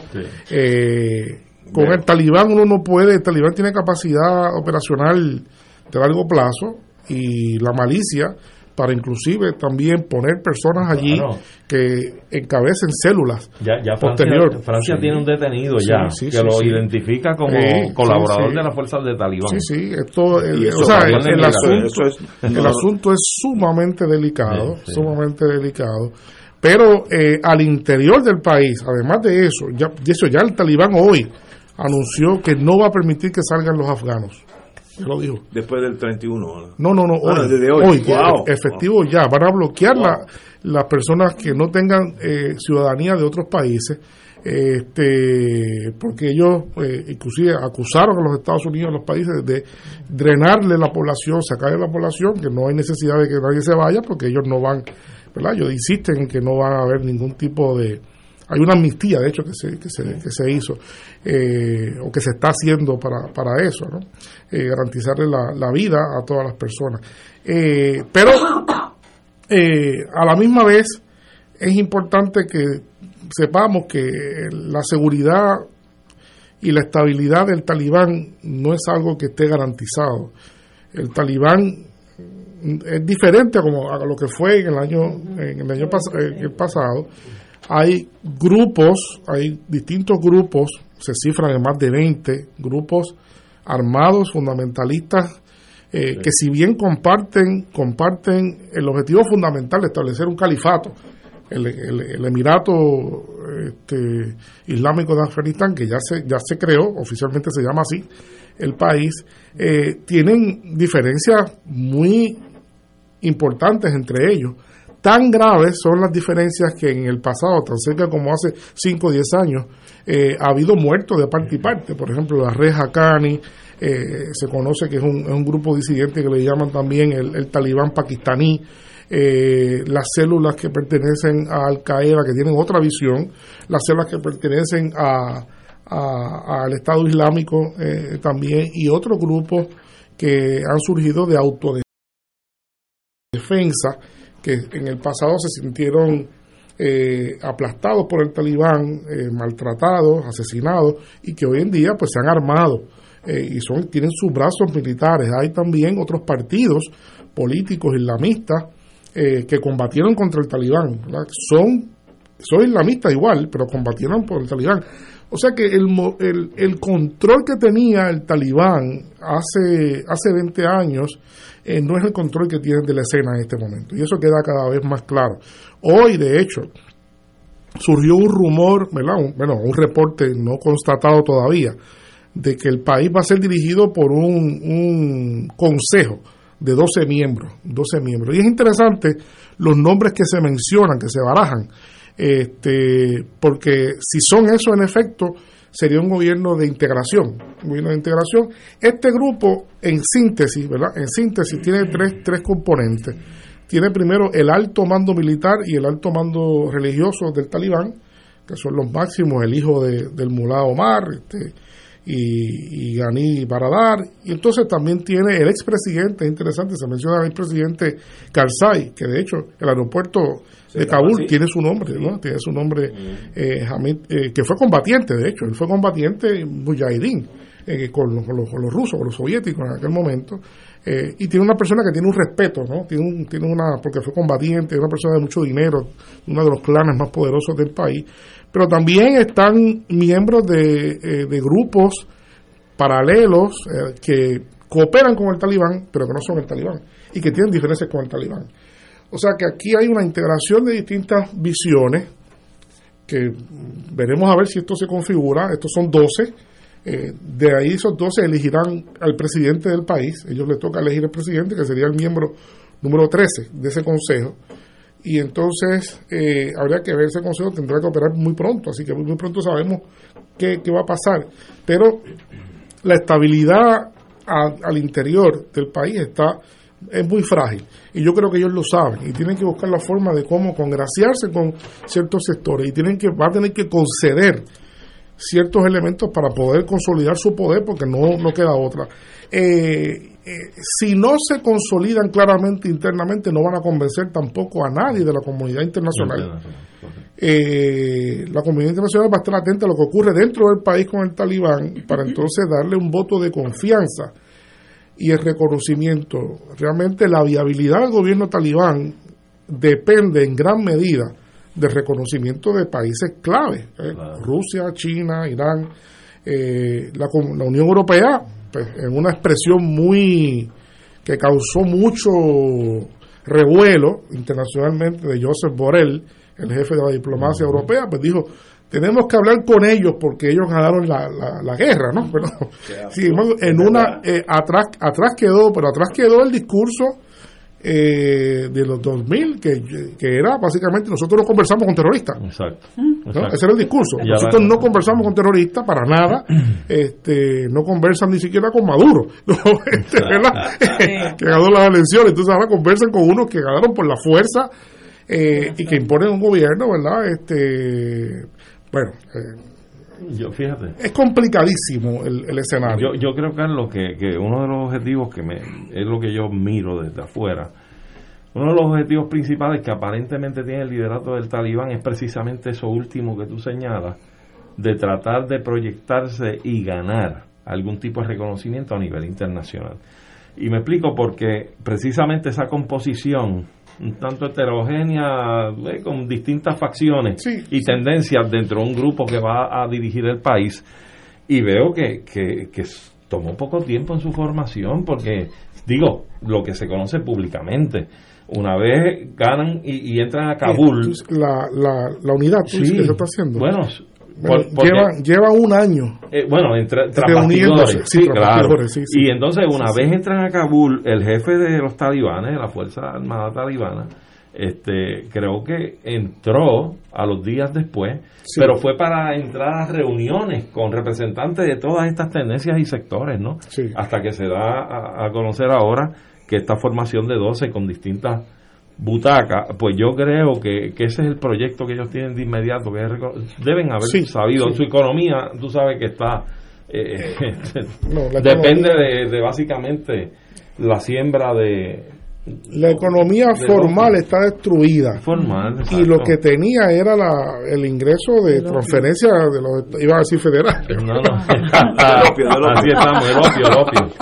Eh, de fondos de la, de la, de la ocupación, ¿no? Que, se ah, invirtió ah, muchísimo dinero en no, no, aquí corrió dinero que, que ni, que ni contando lo sacaba. No no no no no. Aquí se habla de se habla de cantidades fabulosas de dinero no una cantidad que, que, se, se fumó. Sí sí dicen que que, que el propio andamiaje que creó eh, la guerra y particularmente el ejército estadounidense arrasó con un montón de ese dinero por la, la misma estructura que, que conformaron eh, y tener que pagarle a, quién fue escuché escuché a alguien mm, que no sé si fuiste tú en una conversación con Yolanda de la cantidad de dinero que se fue en poner acondicionadores de aire a unas barracas de, de soldados estadounidenses eh, y así diferentes servicios que se brindaban al, al, al, al, ejército estadounidense, la cantidad de dinero que se fue en toda esa estructura, ¿verdad? De una, de una guerra que ellos mismos promueven. Pero te quería preguntar, ¿cuál es el estatus de ese gobierno paralelo que amenazó con, con, con dirigir el vicepresidente de, del gobierno afgano. Él está, él está al norte de Kabul diciendo que él es el sucesor, ¿verdad? Él, y tiene una gente que está con él. ¿Quién es ese? Eh, ese es el vicepresidente. El vicepresidente él dice que él es el, que él es- a él es que le toca Del gobierno derrotado. de gobierno Sí, de derrotado del presidente que abandonó. Que abandonó Sí, sí, sí, abandonó. Este, de hecho, el talibán le mandó un mensaje al presidente que se fue, que está en los Emiratos Árabes, y le pidió que puede regresar, que tiene su vida garantizada, que no hay problema ninguno. A ese nivel están la- las cosas. Pero sí hay un como un conato, un, con- un conato, un levantamiento alrededor de ese. Aparentemente tiene alguna conexión occidental, algún respaldo occidental. Eso todavía no está claro, pero se supone o se sospecha de que hay algo con respecto a eso. Pero este, definitivamente que yo personalmente veo muchos problemas en la unidad de, de los grupos, el sostenimiento de una agenda común. Va a ser bien difícil. Yo no estoy diciendo que no lo vayan a hacer, pero eh, va a ser un gran reto porque están acostumbrados, eh, o sea, ahí hay muertes de por medio, hay venganza, hay Emociones. hay emociones, ¿verdad? Que va a ser muy difícil y hay visiones encontradas en cuanto a las posturas iniciales del talibán, que el talibán era un, un- un planteamiento, obviamente, este, salafista, islámico, extremo, pero altamente nacionalista pastún, ese, eso era en ellos. Ellos no eran más, más nada y ahora pues están obligados a tener que tener otras miradas de otros grupos que existen en el país que los ayudaron y que colaboraron con ellos hasta cierta medida y que ahora le van a pedir pues también Pasan este, factura. le van a pasar En, lo- factura en los últimos 100 años, 100 años, yo sé que los ingleses pasaron por allí, cogieron una pela, lo- dos veces invadieron y las dos veces lo sacaron. Dos veces, sí. Luego, luego vino la Unión Soviética, también se fueron. Ahora los americanos, ok. Quitemos esas intervenciones. Afganistán, ¿de qué vive como país en los últimos 50, 100 años? ¿Cuál, cuál es su economía? Eh, Af- Afganistán es un país histórico, ¿verdad? Es un país tiene muchísimo tiempo, muchísimo tiempo hay que decir eso y que y como estado eh, en la forma moderna, lo que llamamos estado moderno, pues tiene más de 200 años, tiene más de 200 años. Eh, gran parte de ese tiempo fue una monarquía, fue una monarquía que llegó incluso a tener un esplendor importante, una burguesía, una clase, una clase adinerada, una clase que invirtió alrededor de Kabul. Kabul se dice que en algún- algunas décadas del el siglo pasado fue una ciudad que era impresionante, ¿no? En términos de, de lo que es la, la cultura, eran personas muy cultas, de hecho, eh, y tuvo un rol importante, le llegaron a decir la, la París de Asia Central eh, a Kabul, y Kabul todavía es una gran ciudad, una ciudad grande. Ahora, la sociedad afgana es una sociedad de contraste porque es esencialmente una sociedad eh, eh, tradicional, pero tradicional donde todavía el eh, tribal, donde todavía las tribus, porque es un país que tiene una gran aglomeración urbana, Kabul que tiene 4.5 millones de habitantes, pero el resto del país eh, más de 30 millones, pues viven en, ¿verdad? en condiciones, en condiciones diametral- diametralmente distintas, eh, con una economía muy tradicional, agrícola, eh, eh, productores artesanales de alfombras. Eh, las alfombras han sido siempre, por, por, por miles de años, uno de los productos más preciados que hacen. Tanto de los- Afganistán, fíjate. Sí, también, también. Eso, eso es persa, eso es, eso es una Persa, cosa sí, de las sí, más, sí, co- sí. más- codiciadas, ¿no? Y en el mundo islámico, la, en el mundo islámico, los sí. musulmanes, las, las, las alfombras se veneran, ¿no? Son muy importantes en, en los rezos, en las iglesias, en las casas, ¿no? Así que eso es la, la gente, ¿no? Este, fuera de Kabul, que tiene ciertos elementos modernos, fuera de Kabul, lo demás es, un- es- es un país, incluso donde todavía hay segmentos de la población que viven en el nomadismo. Son nómadas. Nómadas. Nómadas, viven con su, con su, o sea, no tienen un lugar donde vivir, viven divagando, bueno, como, como lo hacían hace miles de años atrás. O sea, eso le da a usted una idea de, de lo, de lo complejo que es una sociedad, pero esa, esa, esa eh, tradición agrícola eh, diversificada de algunos productos, pues entonces ha ido suplantándose en los últimos 40, 50 años. Eh, cada día se destina menos superficie agrícola del país a la agricultura tradicional y se ha ido suplantando con el opio. Eh, Afganistán es eh, el rey del opio. Es el, país donde el mayor productor de opio en el mundo. Su exportación primaria. Es su exportación primaria y produce una cantidad fabulosa de dinero en el ámbito de la economía paralela, la economía informal. ¿Verdad? Eso no es, eso no es formal, pero obviamente conjuntamente con las ventas ilegales de armas, con venta. Eh, Afganistán siempre ha sido un país de paso, donde hay gente pasando de un lado a otro y ese tipo de cosas, pues hay intercambio siempre, mercados, hay mercados eh, de, intercambio y dinero que se produce.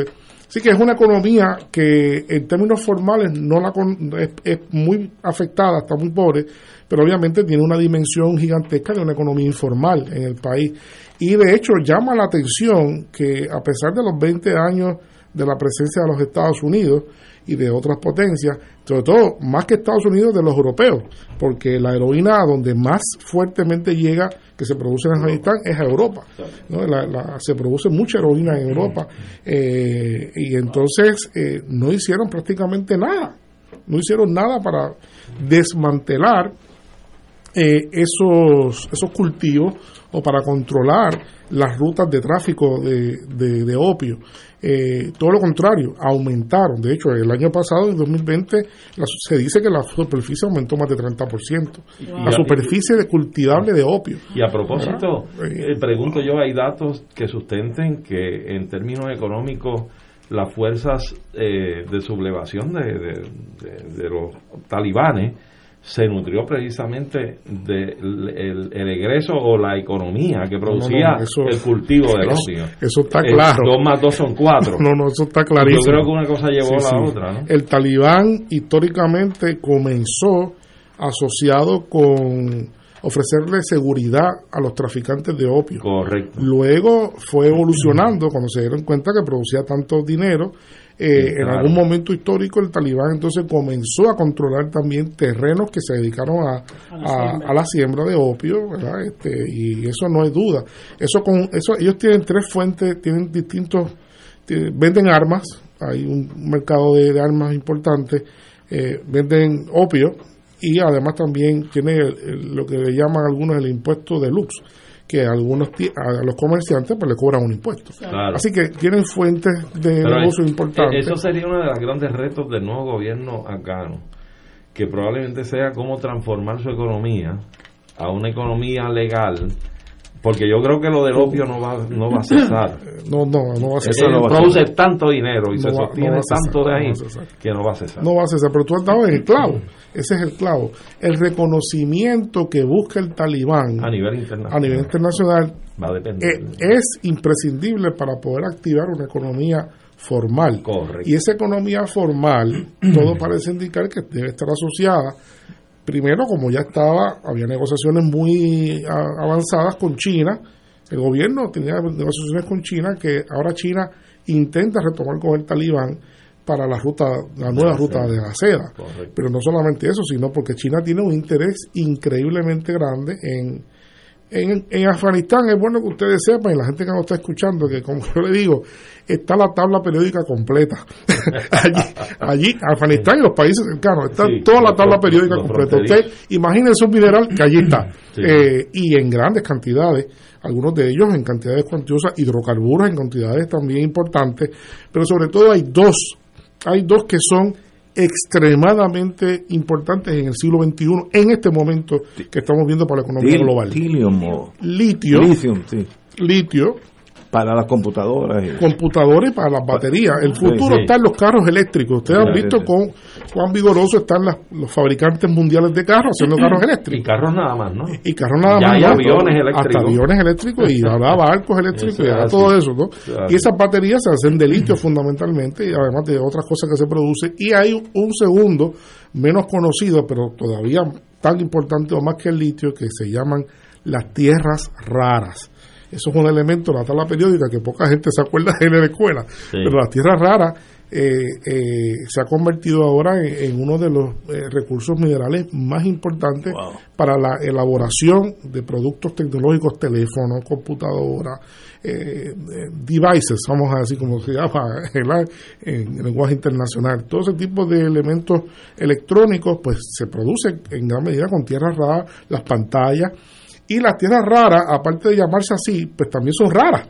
¿eh? Son raras en sí mismas. no, no hay muchos realmente. Y raro que Eh, aparezca en cualquier lado. O sea, es allí raro, abunda. ra- allí abunda. Exacto. El, el gran productor de tierra rara es China. Eh, tiene grandes reservas de tierra rara, pero a la misma vez China está interesado en llegar a un acuerdo con el talibán para Oh. explotar la tierra rara. De, de- de- de- Conociendo de a los chinos, ya deben estar allí. Vamos, ya ya deben- deben ya- estar, no, deben allí. estar allí. Pues son Sí. comerciantes. Pero hay otro problema más que tienen los chinos, ¿no? Eso nos lleva a otros problemas. Estados Unidos se fue de allí también. No es que le dejó, ¿verdad? Este, todo bien campo abierto, sino que precisamente con los tres países que, que son los países que aspira el talibán a tener acuerdos, son los países que han tenido enemistad histórica con el talibán también. Primero Rusia, que ha tenido problemas gravísimos en el pasado Muy con el talibán, obviamente estuvieron allí, combatieron con el Mujahideen y algunos de ellos fueron los que los fundadores del talibán. Y con China porque China tiene la población islámica que el talibán que el talibán intentó y con cierto éxito de exportar el, el fundamentalismo islámico a Xinjiang. El objetivo fundamental, no hay duda, de Estados Unidos en este momento en términos estratégicos es China. Obvio. Es China, no es, no es Afganistán. Es cómo frenar El avance. el crecimiento. avance Económico de indetenible de China hacia la posición número uno de la economía mundial. Exacto. Esa es la tarea fundamental de los Estados Unidos. Y Kamala Harris está allí buscando aliados para eso, para que China, de alguna forma hay que frenar a China para que China se dilate más tiempo en llegar a ser la primera economía. ¿Cómo lo van a hacer? No lo sé, pero ese es un elemento importante. Y China se sabe que tiene tres talones de Aquiles fundamentales. Los tres talones de Aquiles de China son eh, Taiwán. Taiwán, eh, número dos, Hong Kong y número tres, Xinjiang. Xinjiang es la provincia donde están los chinos musulmanes, que tiene frontera con Afganistán, precisamente. Y se sabe incluso, además, como si fuera eso poco, que dentro de las fuerzas eh, extremistas islámicas en Afganistán hay chinos. Eso no, se, eso no se conoce por acá, pero hay chinos que son extremistas islámicos. Que son provenientes que- de Sayán. es decir, de. Son, son provenientes de allí y que eh, están buscando exportar. ¿no? Claro. Su objetivo es exportar en un momento. Así que eh, el mapa es complicadísimo. Mucha diplomacia. No, no, hace- hace- va a hacer falta de la mejor diplomacia. Eh, Pakistán, no hemos hablado de él también, pero Pakistán también es clave. Eh, allí está la base del talibán históricamente. Esa es otra pregunta. La misma pregunta que uno se hace con respecto al tema de la, del opio, uno se lo hace con respecto a Pakistán. La base donde se educan eh, los soldados mujahedines, donde se forman militarmente, está en Pakistán. Sin embargo, en 20 años, o sea, eso lo sabe todo el mundo. Eso no, no hay que ser. Sin Claro. embargo, en 20 años no hubo ningún intento de cómo controlar eh, la acción, el esa- crecimiento del lado de Pakistán. Así que, eh, por todos lados que busquemos, esto esto esto huele a, a conflicto y, y, pues, eh, ojalá que no, ojalá que no, pero Muchas complicado. complicaciones muchas, muchas. Tenemos que volver, vamos a una pausa, seguimos con Afganistán y otros otros países que también están en nuestro radar. Vamos a una pausa. Fuego Cruzado está contigo en todo Puerto Rico. Si estás interesado en el viaje de Oro 92.5 FM, Ruta del Vino, España y Portugal, quedan pocos espacios disponibles. Anímate y acompáñanos del 21 de noviembre al 3 de diciembre del 2021 en este gran viaje para los amantes del buen vino.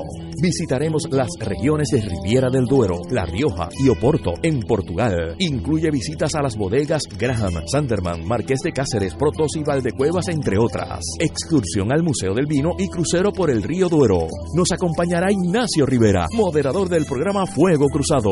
El viaje incluye boletos aéreos con Iberia, hoteles cuatro estrellas, todos los desayunos, almuerzos y cenas, catas de vino y visitas descritas en el programa, servicio privado de autobús con aire acondicionado, guías, impuestos y cargos hoteleros. Recuerda, quedan pocos espacios disponibles. Llama y reserva ahora para el viaje Ruta del Vino España y Portugal. Culture Travel 787-454-2025. Nos reservamos el derecho de admisión. Ciertas restricciones aplican. Culture Travel, licencia 152 a V90. Reservaciones 787-454-2025. Despierta con la gracia de Dios iluminando el sendero y responde al llamado de congregarnos en su nombre cuando el sol despunta en el Santuario Nacional de Nuestra Señora, Madre de la Divina Providencia. Tempranito en la mañana, el sábado 4 de septiembre, 5 y 30 de la madrugada para otra misa de madrugadores, la celebración eucarística que se ha convertido en tradición y fuente de bendiciones para la familia católica. Por motivo de la pandemia, se practicará el distanciamiento físico recomendado y el uso obligatorio de mascarillas. Se llevarán a cabo confesiones previo a la Santa Misa. Participa en este encuentro mensual y comienza el fin de semana en paz y renovado, asistiendo o escuchando la transmisión en directo. Misa de madrugadores por Radio Paz 810 AM o Radio Paz 810.com y oro 92.5 o radioorofm.com. Info santuario de la providencia.org 787 646 9448. Fuego Cruzado, el programa de más credibilidad en la radio puertorriqueña, es ahora la tribuna abierta de análisis noticioso, con diversas perspectivas que exploran el trasfondo de lo que acontece a diario y cómo nos afecta. Escucha Ignacio Rivera y sus panelistas invitados de lunes a viernes en Fuego Cruzado en transmisión diferida a las 10 de la noche por Oro 92.5 FM. Radio Paz te ofrece el mejor motivo para levantarte temprano y disfrutar el comienzo de un nuevo día de lunes a viernes con Enrique Liboy y Radio Paz en la mañana. La dosis perfecta de noticias, deportes y éxitos musicales de todos los tiempos, humor y curiosidades, calendario de actividades y tus peticiones musicales por el 787 300 4982 Conéctate con el 810 AM de lunes a viernes con Enrique Liboy y Radio Paz en la mañana. Además de caridad, Caritas es solidaridad. Por eso, ante el reciente terremoto en Haití, decimos presente una vez más. Donantes pueden canalizar su donativo en efectivo a través de www.caritaspr.net por PayPal, indicando que el donativo es para Haití. También por ATH móvil en renglón de donar bajo Caritas PR. Los recaudos serán entregados a Caritas Haití para que puedan atender las necesidades apremiantes de su gente. Dios les multiplicará su compromiso con los demás. Y ahora continúa Fuego Cruzado.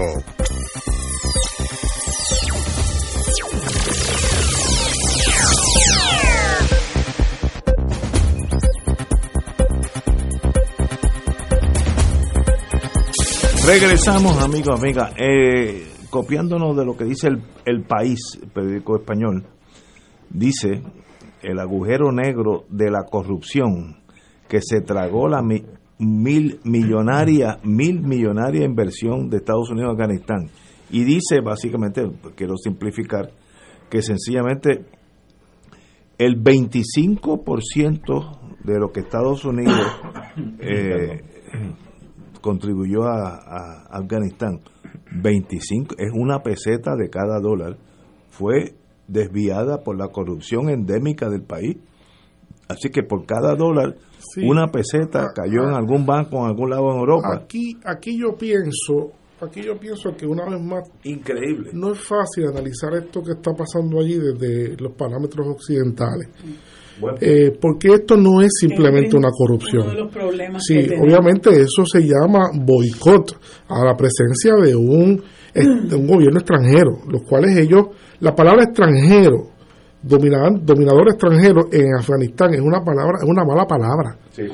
Eh, y ellos van a hacer lo imposible, ya sea activamente o pasivamente, por boicotear ese gobierno. Y, hay reportes, hay reportes de cómo se hacía. Se engañaban a los americanos, sacaban fotos de casas que de otros lados que no existían, carreteras que se estaban construyendo que no existían. Y como la gente no quería ir a los lugares, porque tenía miedo de ir, la gente se quedaba en Kabul. Todo este trillón, esta, esta trillón, eh, dos, trillones, que se hablan, ¿verdad? Son cifras que se hablan. Eh, no es dinero perdido. Gran parte de ese dinero fluía ha fluido a los contratistas de Estados Unidos. O sea, no es, no es, no es un esquema, no es un esquema. Pero no ayuda a los afganos. No ayuda a los afganos, eso es. Eso es. De que los americanos no fueron aquí a ayudar a los afganos. Es que eso es parte de, de, las razones por las cuales se crean las guerras, porque ellos tienen una estructura que alimentaria y un... Como no, no, no, lo que pasa es que no es no es eh, el tipo de estrategia, de estructura como se hace hoy en día esto. Pasó lo mismo aquí en parte, pasó lo mismo aquí con las ayudas federales, donde hay también la incursión de, de sectores este, de los Estados Unidos que son los que captan los contratos, ¿no? Este, grandes contratos, eso lo vimos con Whitefish y tipo de cosas. Lo mismo pasa, lo mismo pasa con esa una, una estrategia que Estados Unidos en los últimos 30, 40 años ha implementado. Antes no era así, antes Estados Unidos directamente, el Estado tenía estructura que que tenían otro interés en fomentar verdaderamente las ayudas, ¿no? Entonces, eh, esto no es tan fácil de, verlo, ¿no? Como no lo es ningún elemento cultural, Son otras culturas con otros posicionamientos, con otras lógicas eh, bien complicadas, que no podemos analizar simplemente desde el punto de vista de pensar que el resto del mundo tiene que hacer lo que hacemos en Occidente, que es lo que pensamos, ¿no? Y eso no es así. Ellos tienen el derecho también a expresarse eso su gobierno como ellos quieran, ¿no? De ahí, viene el gran choque. ¿Cómo es posible que cultura milenaria? Y yo no estoy pasando juicio si están en lo correcto o no.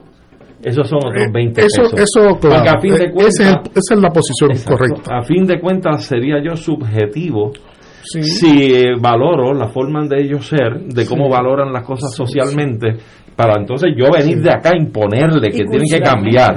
Este, y eso es una cosa bien fina, que hay que trabajarla con mucho cuidado. De hecho, de hecho, se desconoce mucho, pero gran parte del extremismo eh, que ha habido en los últimos 200 años, que, que se ha agudizado básicamente el siglo pasado, a finales del siglo pasado, en esos países, tiene mucho que ver con el asunto de la imposición, imperial.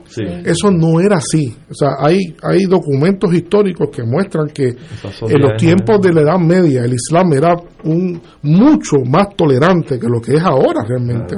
Incluso se sabe con el tema, el tema de la homosexualidad, el tema de la mujer en eh, el, Islam ha cambiado, sobre todo porque se siente, el problema del Islam en los últimos, el Islam político que ha surgido como resistencia, básicamente debo decir los últimos 60 años con más fuerza y ha suplantado el el, la, visión. política nacionalista eh, árabe, ¿no? que predominaba en el norte de África y en todos estos países, que no eran movimientos que no eran islámicos, eran movimientos políticos. El, nacionalismo árabe, que le llamaron en un momento dado. Eh, eh, eso, ese, ese cambio hacia una tendencia ahora casi unánime en todos lados, de la política islámica en todos estos países tiene que ver porque se sienten su cultura identifican ellos que Occidente la quiere destruir. Que Occidente la quiere destruir y que, y que las tendencias occidentales son enfermiza, ellos lo ven como algo enfermiza que mina la propia ¿verdad? estabilidad de su, de su iglesia, de, su, de otros elementos culturales. Es algo bien complicado y bien, bien complejo eh, que uno pues... Pero es natural que piensen así porque estamos hablando de sociedades milenarias, ¿verdad? Entonces de momento... Pues, mucho más antigua que nosotros acá, mucho más antigua. Y entonces de momento tú tienes esta gente que llega, que te invade el país y que pretende imponer... Y que te quiere imponer. Claro, pretende imponer, su, visión de vida. le llaman nation building, que es un complejo imperial bárbaro. Estados Unidos tenía anteriormente Manifest Destiny, ahora es nation building. Estoy exagerando. Vamos a ir a Nepal. En Nepal existía cuando en Estados Unidos había búfalos corriendo por para aquí y para abajo. no existía Estados Unidos. Pero vamos a ir allí ahora con el complejo imperial, lo, que era lo que lo guiaba en Afganistán, para hacer una nación, nation building Miren, usted puede estar mil años en Nepal. Nepal va a ser Nepal hasta que ustedes no existan. Ese complejo. Los ingleses decían white man's burden. El, el, ay, el, el, el peso de la obligación de ser blanco y civilizar a esta gente. Los franceses en Indochina, misión civilizatriz, vamos a civilizar a esta gente ellos bueno, eh, todos los imperios inventan una frase para, conquistar, todo. En la etapa, en la etapa del capitalismo imperialista del siglo XIX, principios del siglo XX, la mirada valorativa de los pueblos que no pertenecían a esos países era de inferioridad eran de eran, eran gente inferior eran gente eh, todavía queda remanente de eso sí, todavía queda remanente de eso. este todavía queda su su su, su, rapa, su, rapa, grande. como dice Ignacio algunos algunos de, esos muchachos ¿no? esos muchachos son, por ahí. pero pero en aquel tiempo era unánime. Pensaba que todo el mundo. incluso incluso había posicionamientos religiosos de que de que había sido eh, eh, por, el, por efecto divino que estos países, y no, y no es Estados Unidos nada más, no es Estados Unidos, es Europa también. O sea, la teoría de inferioridad racial, el concepto ese de raza, que es un concepto raza mismo es, es racista en sí mismo, porque raza tienen los perros, ¿verdad? Los, seres humanos no tenemos raza, los seres humanos somos, ¿verdad? Somos seres humanos con rasgos fenotípicos distintos, pero somos una sola raza. de ahí viene, la humana. de ahí viene, la humana, raza humana, esa es la única raza que existe, ¿verdad? Este, todavía yo escucho por ahí todavía ahora con el asunto del censo, ¿no? porque si la gente se identificó con raza blanca y yo, yo me, ¿verdad? Porque eso en la antropología, eso es una cosa pasé ya, eso, eso está superado, ¿no? Este, pero, pero eh, por mucho tiempo se pensó que era fácil ese nation building que tú hablas, con mucha razón, con un concepto muy importante de esa época, que era posible porque esos eran razas inferiores que iban a adoptar los valores occidentales porque eran mejores, porque eran de consumo, porque eran este, vigorosos en términos de una economía, de producir mercancías, carros, una, el American Way of Life, pero, ¿verdad? Pues no, no, no es así, ha resultado que no es así y se ha podido ver que no es así eh, y que estos pueblos, pues, en su momento las culturas cambian, cambian, pero muchas veces no cambian a base de, de imposiciones violentas, ¿verdad? de violentar su propia cultura, lo que hace que genera resistencias muy fuertes de parte de esos países, que es lo que hemos visto, eh, y sobre todo en, después de, después de eh, ahora en el siglo XX, en el siglo XX, a partir del 2011, del 11 de septiembre, pues, pues todos hemos visto que el mundo se ha hecho más complicado y más conflictivo de lo que se pensaba que iba a ser. Y todos esos conflictos son en gran medida eso, eso que tú estás diciendo, Ignacio. Eh, son problemas de, de frontera, de división de fronteras adecuadamente y de, y de maltrato a, a, a los elementos culturales tal y cual están han sido constituidos en el mapa, en la realidad de sus, de sus países durante muchísimo tiempo. Asentados por miles de años. Miles de años. ¿Qué, tú ves? Y es bien difícil predecir lo que va a pasar, pero ¿qué tú ves en Afganistán en los próximos dos, tres años? Después que pase lo que va a pasar, la gente guindando los helicópteros. Yo tengo lo de Vietnam, es que lo de Vietnam lo tengo grabado. El último día que digan hasta hasta hoy a las 12 de la noche el último avión que salga es el último. Ese último la gente va a va a estar guindando de las alas. Yo conozco, yo, yo lo, yo viví esos, esos años en Vietnam, una cosa, la gente salía guindando de los helicópteros, guindando. Pues no, no, no, una cosa que, y eso va a pasar, pero después que pase eso, eso es momentáneo. Dale un año para adelante, dos años para adelante, ¿dónde va a estar Afganistán? Si el talibán logra, logra su objetivo en este momento, que es ser reconocido por un grupo de países importantes de la comunidad internacional, como Rusia y China, son claves porque son dos miembros del Consejo de Seguridad. Y son vecinos. Y, son vecinos, y entonces, pues, ¿verdad? Si reconocen, pues ya tienen una parte importante. Si hay el reconocimiento, la garantía de ese reconocimiento, podemos eh, prever que China va a meter mucho dinero en Afganistán, va, va a fluir mucho dinero, los proyectos están allí ya, y esos proyectos de la ruta de la seda, pues, eh, la gente en el mundo son diferentes, las culturas son diferentes, pero hay una cosa que sí es igual en todas partes, Ignacio.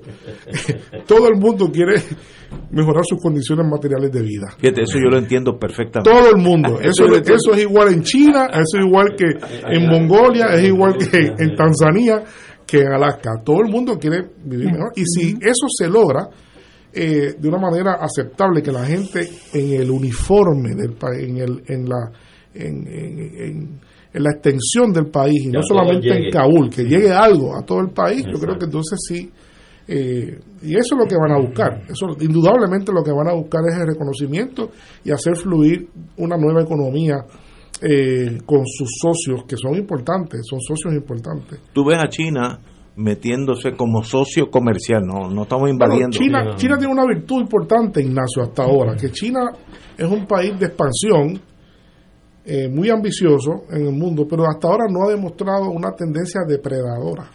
Ni no, no la vemos. China ni, ni depreda, ¿verdad? Eh, eh, ni tampoco pone como condición a su inversión que tú tengas que cambiar tu gobierno. Veo, veo. Eso China hasta, hasta ahora, hasta el momento. Building no, se comporta como un imperio. No, se, no, se, comporta como un imperio clásico del siglo XX, siglo XIX. Para nada, para nada. Obviamente es un país poderoso, un país poderoso que protege sus intereses, quieren ganar, pero ellos saben que la fórmula eh, de ganar, pues si también el otro gana, pues yo también gano. Entonces ellos ellos han adoptado eso como filosofía. Hasta ahora, hasta ahora pues eso le ofrece una gran garantía al talibán. Pero yo no sé si eso se va a lograr porque obviamente Estados Unidos se va militarmente de allí, eso yo lo, sé, pero Estados Unidos no se va Totalmente. No se puede ir porque es que Asia Central es la clave del desarrollo mundial en este siglo. Pero, no se puede ir pero ahora, sí que me confundiste. Se va a ir antes del 31 formalmente. Militarmente. Militarmente. Pero hay otra forma de estar allí. Ah, bueno, económicamente. No, no, no, no. Tú, conoces eso, hay otra forma de estar allí. estarán, estarán. Sí, sí. no, no. Estarán de otra forma. simplemente un país de la importancia de los Estados Unidos no creo que racionalmente se pueda dar el lujo en su, en su visión política actual, obviamente. Estoy hablando a base de su política, no, no lo que uno quiere. Eh, pero no se puede dar lujo simplemente de irse de allí, de, donde, están, donde están ocurriendo eh, procesos económicos de gran envergadura. Bueno, eso pasó 10 años después de Vietnam. Estados Unidos pasó el trauma y el más rato. Y hoy en día Estados Unidos, eh, Vietnam es uno de los países primarios en comercio con Estados Unidos. Sí. Lo mismo con Argelia y Francia. Así que no, no importa el pasado, a veces el, comercio brinca la guerra, ¿no? Este, Pero ¿quién, ¿quién hizo el fenómeno chino? China no, China obviamente que un gran mérito los chinos han hecho, pero obviamente sin aquella decisión de Kissinger, ¿verdad? De, y de, que de esa apertura, que lo que se buscaba era obviamente una ruptura firme y final con la Unión Soviética. y distinguir, eh, eso fue clave, eso fue un impulso clave para China. Este, cuando China se convirtió en la nación, más favorecida de la inversión de Estados Unidos. Entonces Estados Unidos relocalizó a base de su política, ¿verdad? Este, eh, sus políticas neoliberales, relocalizó todo su aparato industrial hacia China, buscando con éxito, buscando reducir los gastos con mano de obra mucho más barata que la de Estados Unidos. Entonces eso llevó, eso llevó 30 años después, 40 años después, el fenómeno de Donald Trump. ¿Dónde está la industria de Estados Unidos? Del agua en un país que es conocido por el Amazonas, etcétera, etcétera. Dígame usted. Bueno, es que esta mañana nos sorprendió un estudio que ha reseñado algunas eh, algunos medios eh, a nivel internacional y es que eh, y yo sé de la preocupación que hay del tema ambiental en este programa, ¿verdad? se habla mucho eh, a menudo, pero eh, este estudio que se acaba de publicar en Brasil dice que Brasil en los últimos 35 años, 1985 al año 2020, ha perdido una sexta parte de sus áreas cubiertas de agua dulce. Eh, para que tengamos una idea, Brasil es el, el mayor caudal de agua dulce del mundo y productor de agua dulce del mundo. Eso quiere decir Brasil, Brasil, o sea, esto, esto se da eh, vía la deforestación, vía el avance de otras tendencias en la minería, este, la quema de superficies para sembrar soya. En los últimos dos décadas la soya se ha convertido en un negocio muy lucrativo y entonces los, pues, han quemado bosques para sembrar soya y todo esto ha llevado a una ofensiva eh, letal para destruir gran parte de la cubierta, una parte importante de la cubierta forestal, que es la que sostiene el agua. El gran pantanal, el amazónica, el gran pantanal ha perdido no sé cuántas, aquí se cita, no sé cuántas eh, eh, miles de hectáreas. El gran pantanal es el, el gran pantanal es el lugar donde eh, con, más grande del mundo de agua continua dulce en el mundo entero. Eso se está reduciendo. Los datos dicen que está como con un 16% de pérdida de áreas de agua sí, en Brasil. Sí, sí, sí, sí, en general. En general, sí, a nivel nacional. Sí, sí, sí. pero esto es grave, sí, grave. Esto es un asunto de, de implicaciones dramáticas para el mundo, entero, y que requeriría realmente de la atención eh, de todos nosotros. O sea, la, atención, eh, eh, lo que está pasando en Brasil además es algo que puede pasar en otras partes también. En Brasil es dramático porque Brasil es el lugar donde más agua dulce hay en el mundo, se produce, donde el agua dulce, el, el ciclo hídrico de Brasil es de rango mundial, ¿verdad? Su capacidad de sostener el agua y producir agua.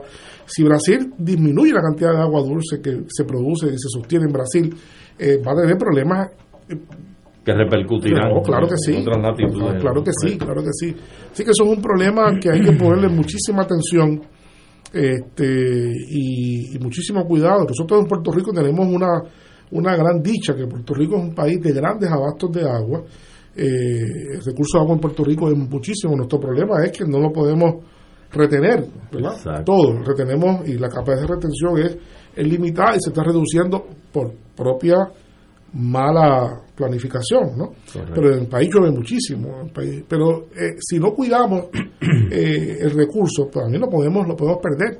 Esto es un momento en el cual para Puerto Rico, un país que ha perdido población, en este momento dramáticamente, este es el mejor momento para hacer una reorganización territorial de Puerto Rico. Y reestructurar. Lo que la, la, gran tarea nuestra ahora es, aprovechar, porque eso va a durar para todo momento. En algún momento el país va a, va, a crecer otra vez su, su población, va a crecer y la gente va a llegar a Puerto Rico. Entonces ya ahí eh, va a ser tarde. Tenemos que salir del PNP. hay que salir del, PNP y de, y de todo. Y de, de hidrógeno. hay, que hacer como. Hay, hace falta, como los talibanes, una concentración ambiental aquí en Puerto Rico. Que aquí ahora, pues reconstruyamos a Puerto Rico, reorganizamos a Puerto Rico, densifiquemos las ciudades, destinemos mayor espacio vegetativo en todas las cuencas hidrográficas para preservar el agua. Pero más aún, eh, eh, Carlos, un país que tiene tanta precipitación fluvial al año. Muchísima. ¿Por qué no Todavía. sí, todavía, exacto, pese al calentamiento global. Entonces, ¿por qué no hay una, una estructura donde se imponga eh, como diseño de cualquier edificación, ya sea comercial, industrial o residencial, lo que había muchos años y décadas atrás, el recogido del agua. ¿Se acuerda de los aljibes? Claro, ¿Ah? claro. Pues entonces, ¿por qué no se puede recoger el agua pluvial? Se canaliza, se lleva a ese estanque y la autoridad de acueducto va y la potabiliza o le da un mantenimiento. Eso, es un fundamento, pero, pero voy, más, más allá. San Juan ha perdido, San Juan, la capital de Puerto Rico, ha perdido población. En San Juan con un concepto inteligente de vivienda podrían vivir un millón y medio de personas en San Juan. Y destinar todo el resto del espacio a espacios naturales. Naturales de esparcimiento tenemos que irnos pero algo de la historia para nunca perder la historia. En el 1942 un día como hoy comenzó la batalla de Stalingrado 600 bombarderos alemanes bombardearon la ciudad de Stalingrado. En ese bombardeo nada murieron 40.000 personas en un día. Y Eso demuestra, pero demuestra lo sufrido que ese pueblo, esa gente ha pasado por calamidades que son incomprensibles. 40.000 en un día. Y menos mal que con todo eso no dieron el grado. no, pero por eso, por eso la canción, la canción que popularizó eh, Mercedes Sosa, solo le pido a Dios que la guerra no me sea indiferente. es importante. Es cierto. Pero por eso, cuando uno brega con, yo iba a decir la Unión Soviética, cuando uno brega con los rusos, uno tiene que entender que esa persona que está al frente de uno es diferente a uno. Claro. ha pasado por experiencia, su abuelo, su tatarabuelo, su hermano, que no, no, no tienen comparación con Puerto Rico o con lo mismo Estados Unidos. Es algo 40 mil en una noche en, Alemania. eso, no, eso, eso, incomprensible. Eso es el fracaso. Cada vez que una cosa como esa ocurre, es el fracaso de la humanidad. Señores, correcto. Hasta mañana, doctor Severino. Como siempre, un Gracias, gracias a ustedes. Encantado de estar aquí. Me dice.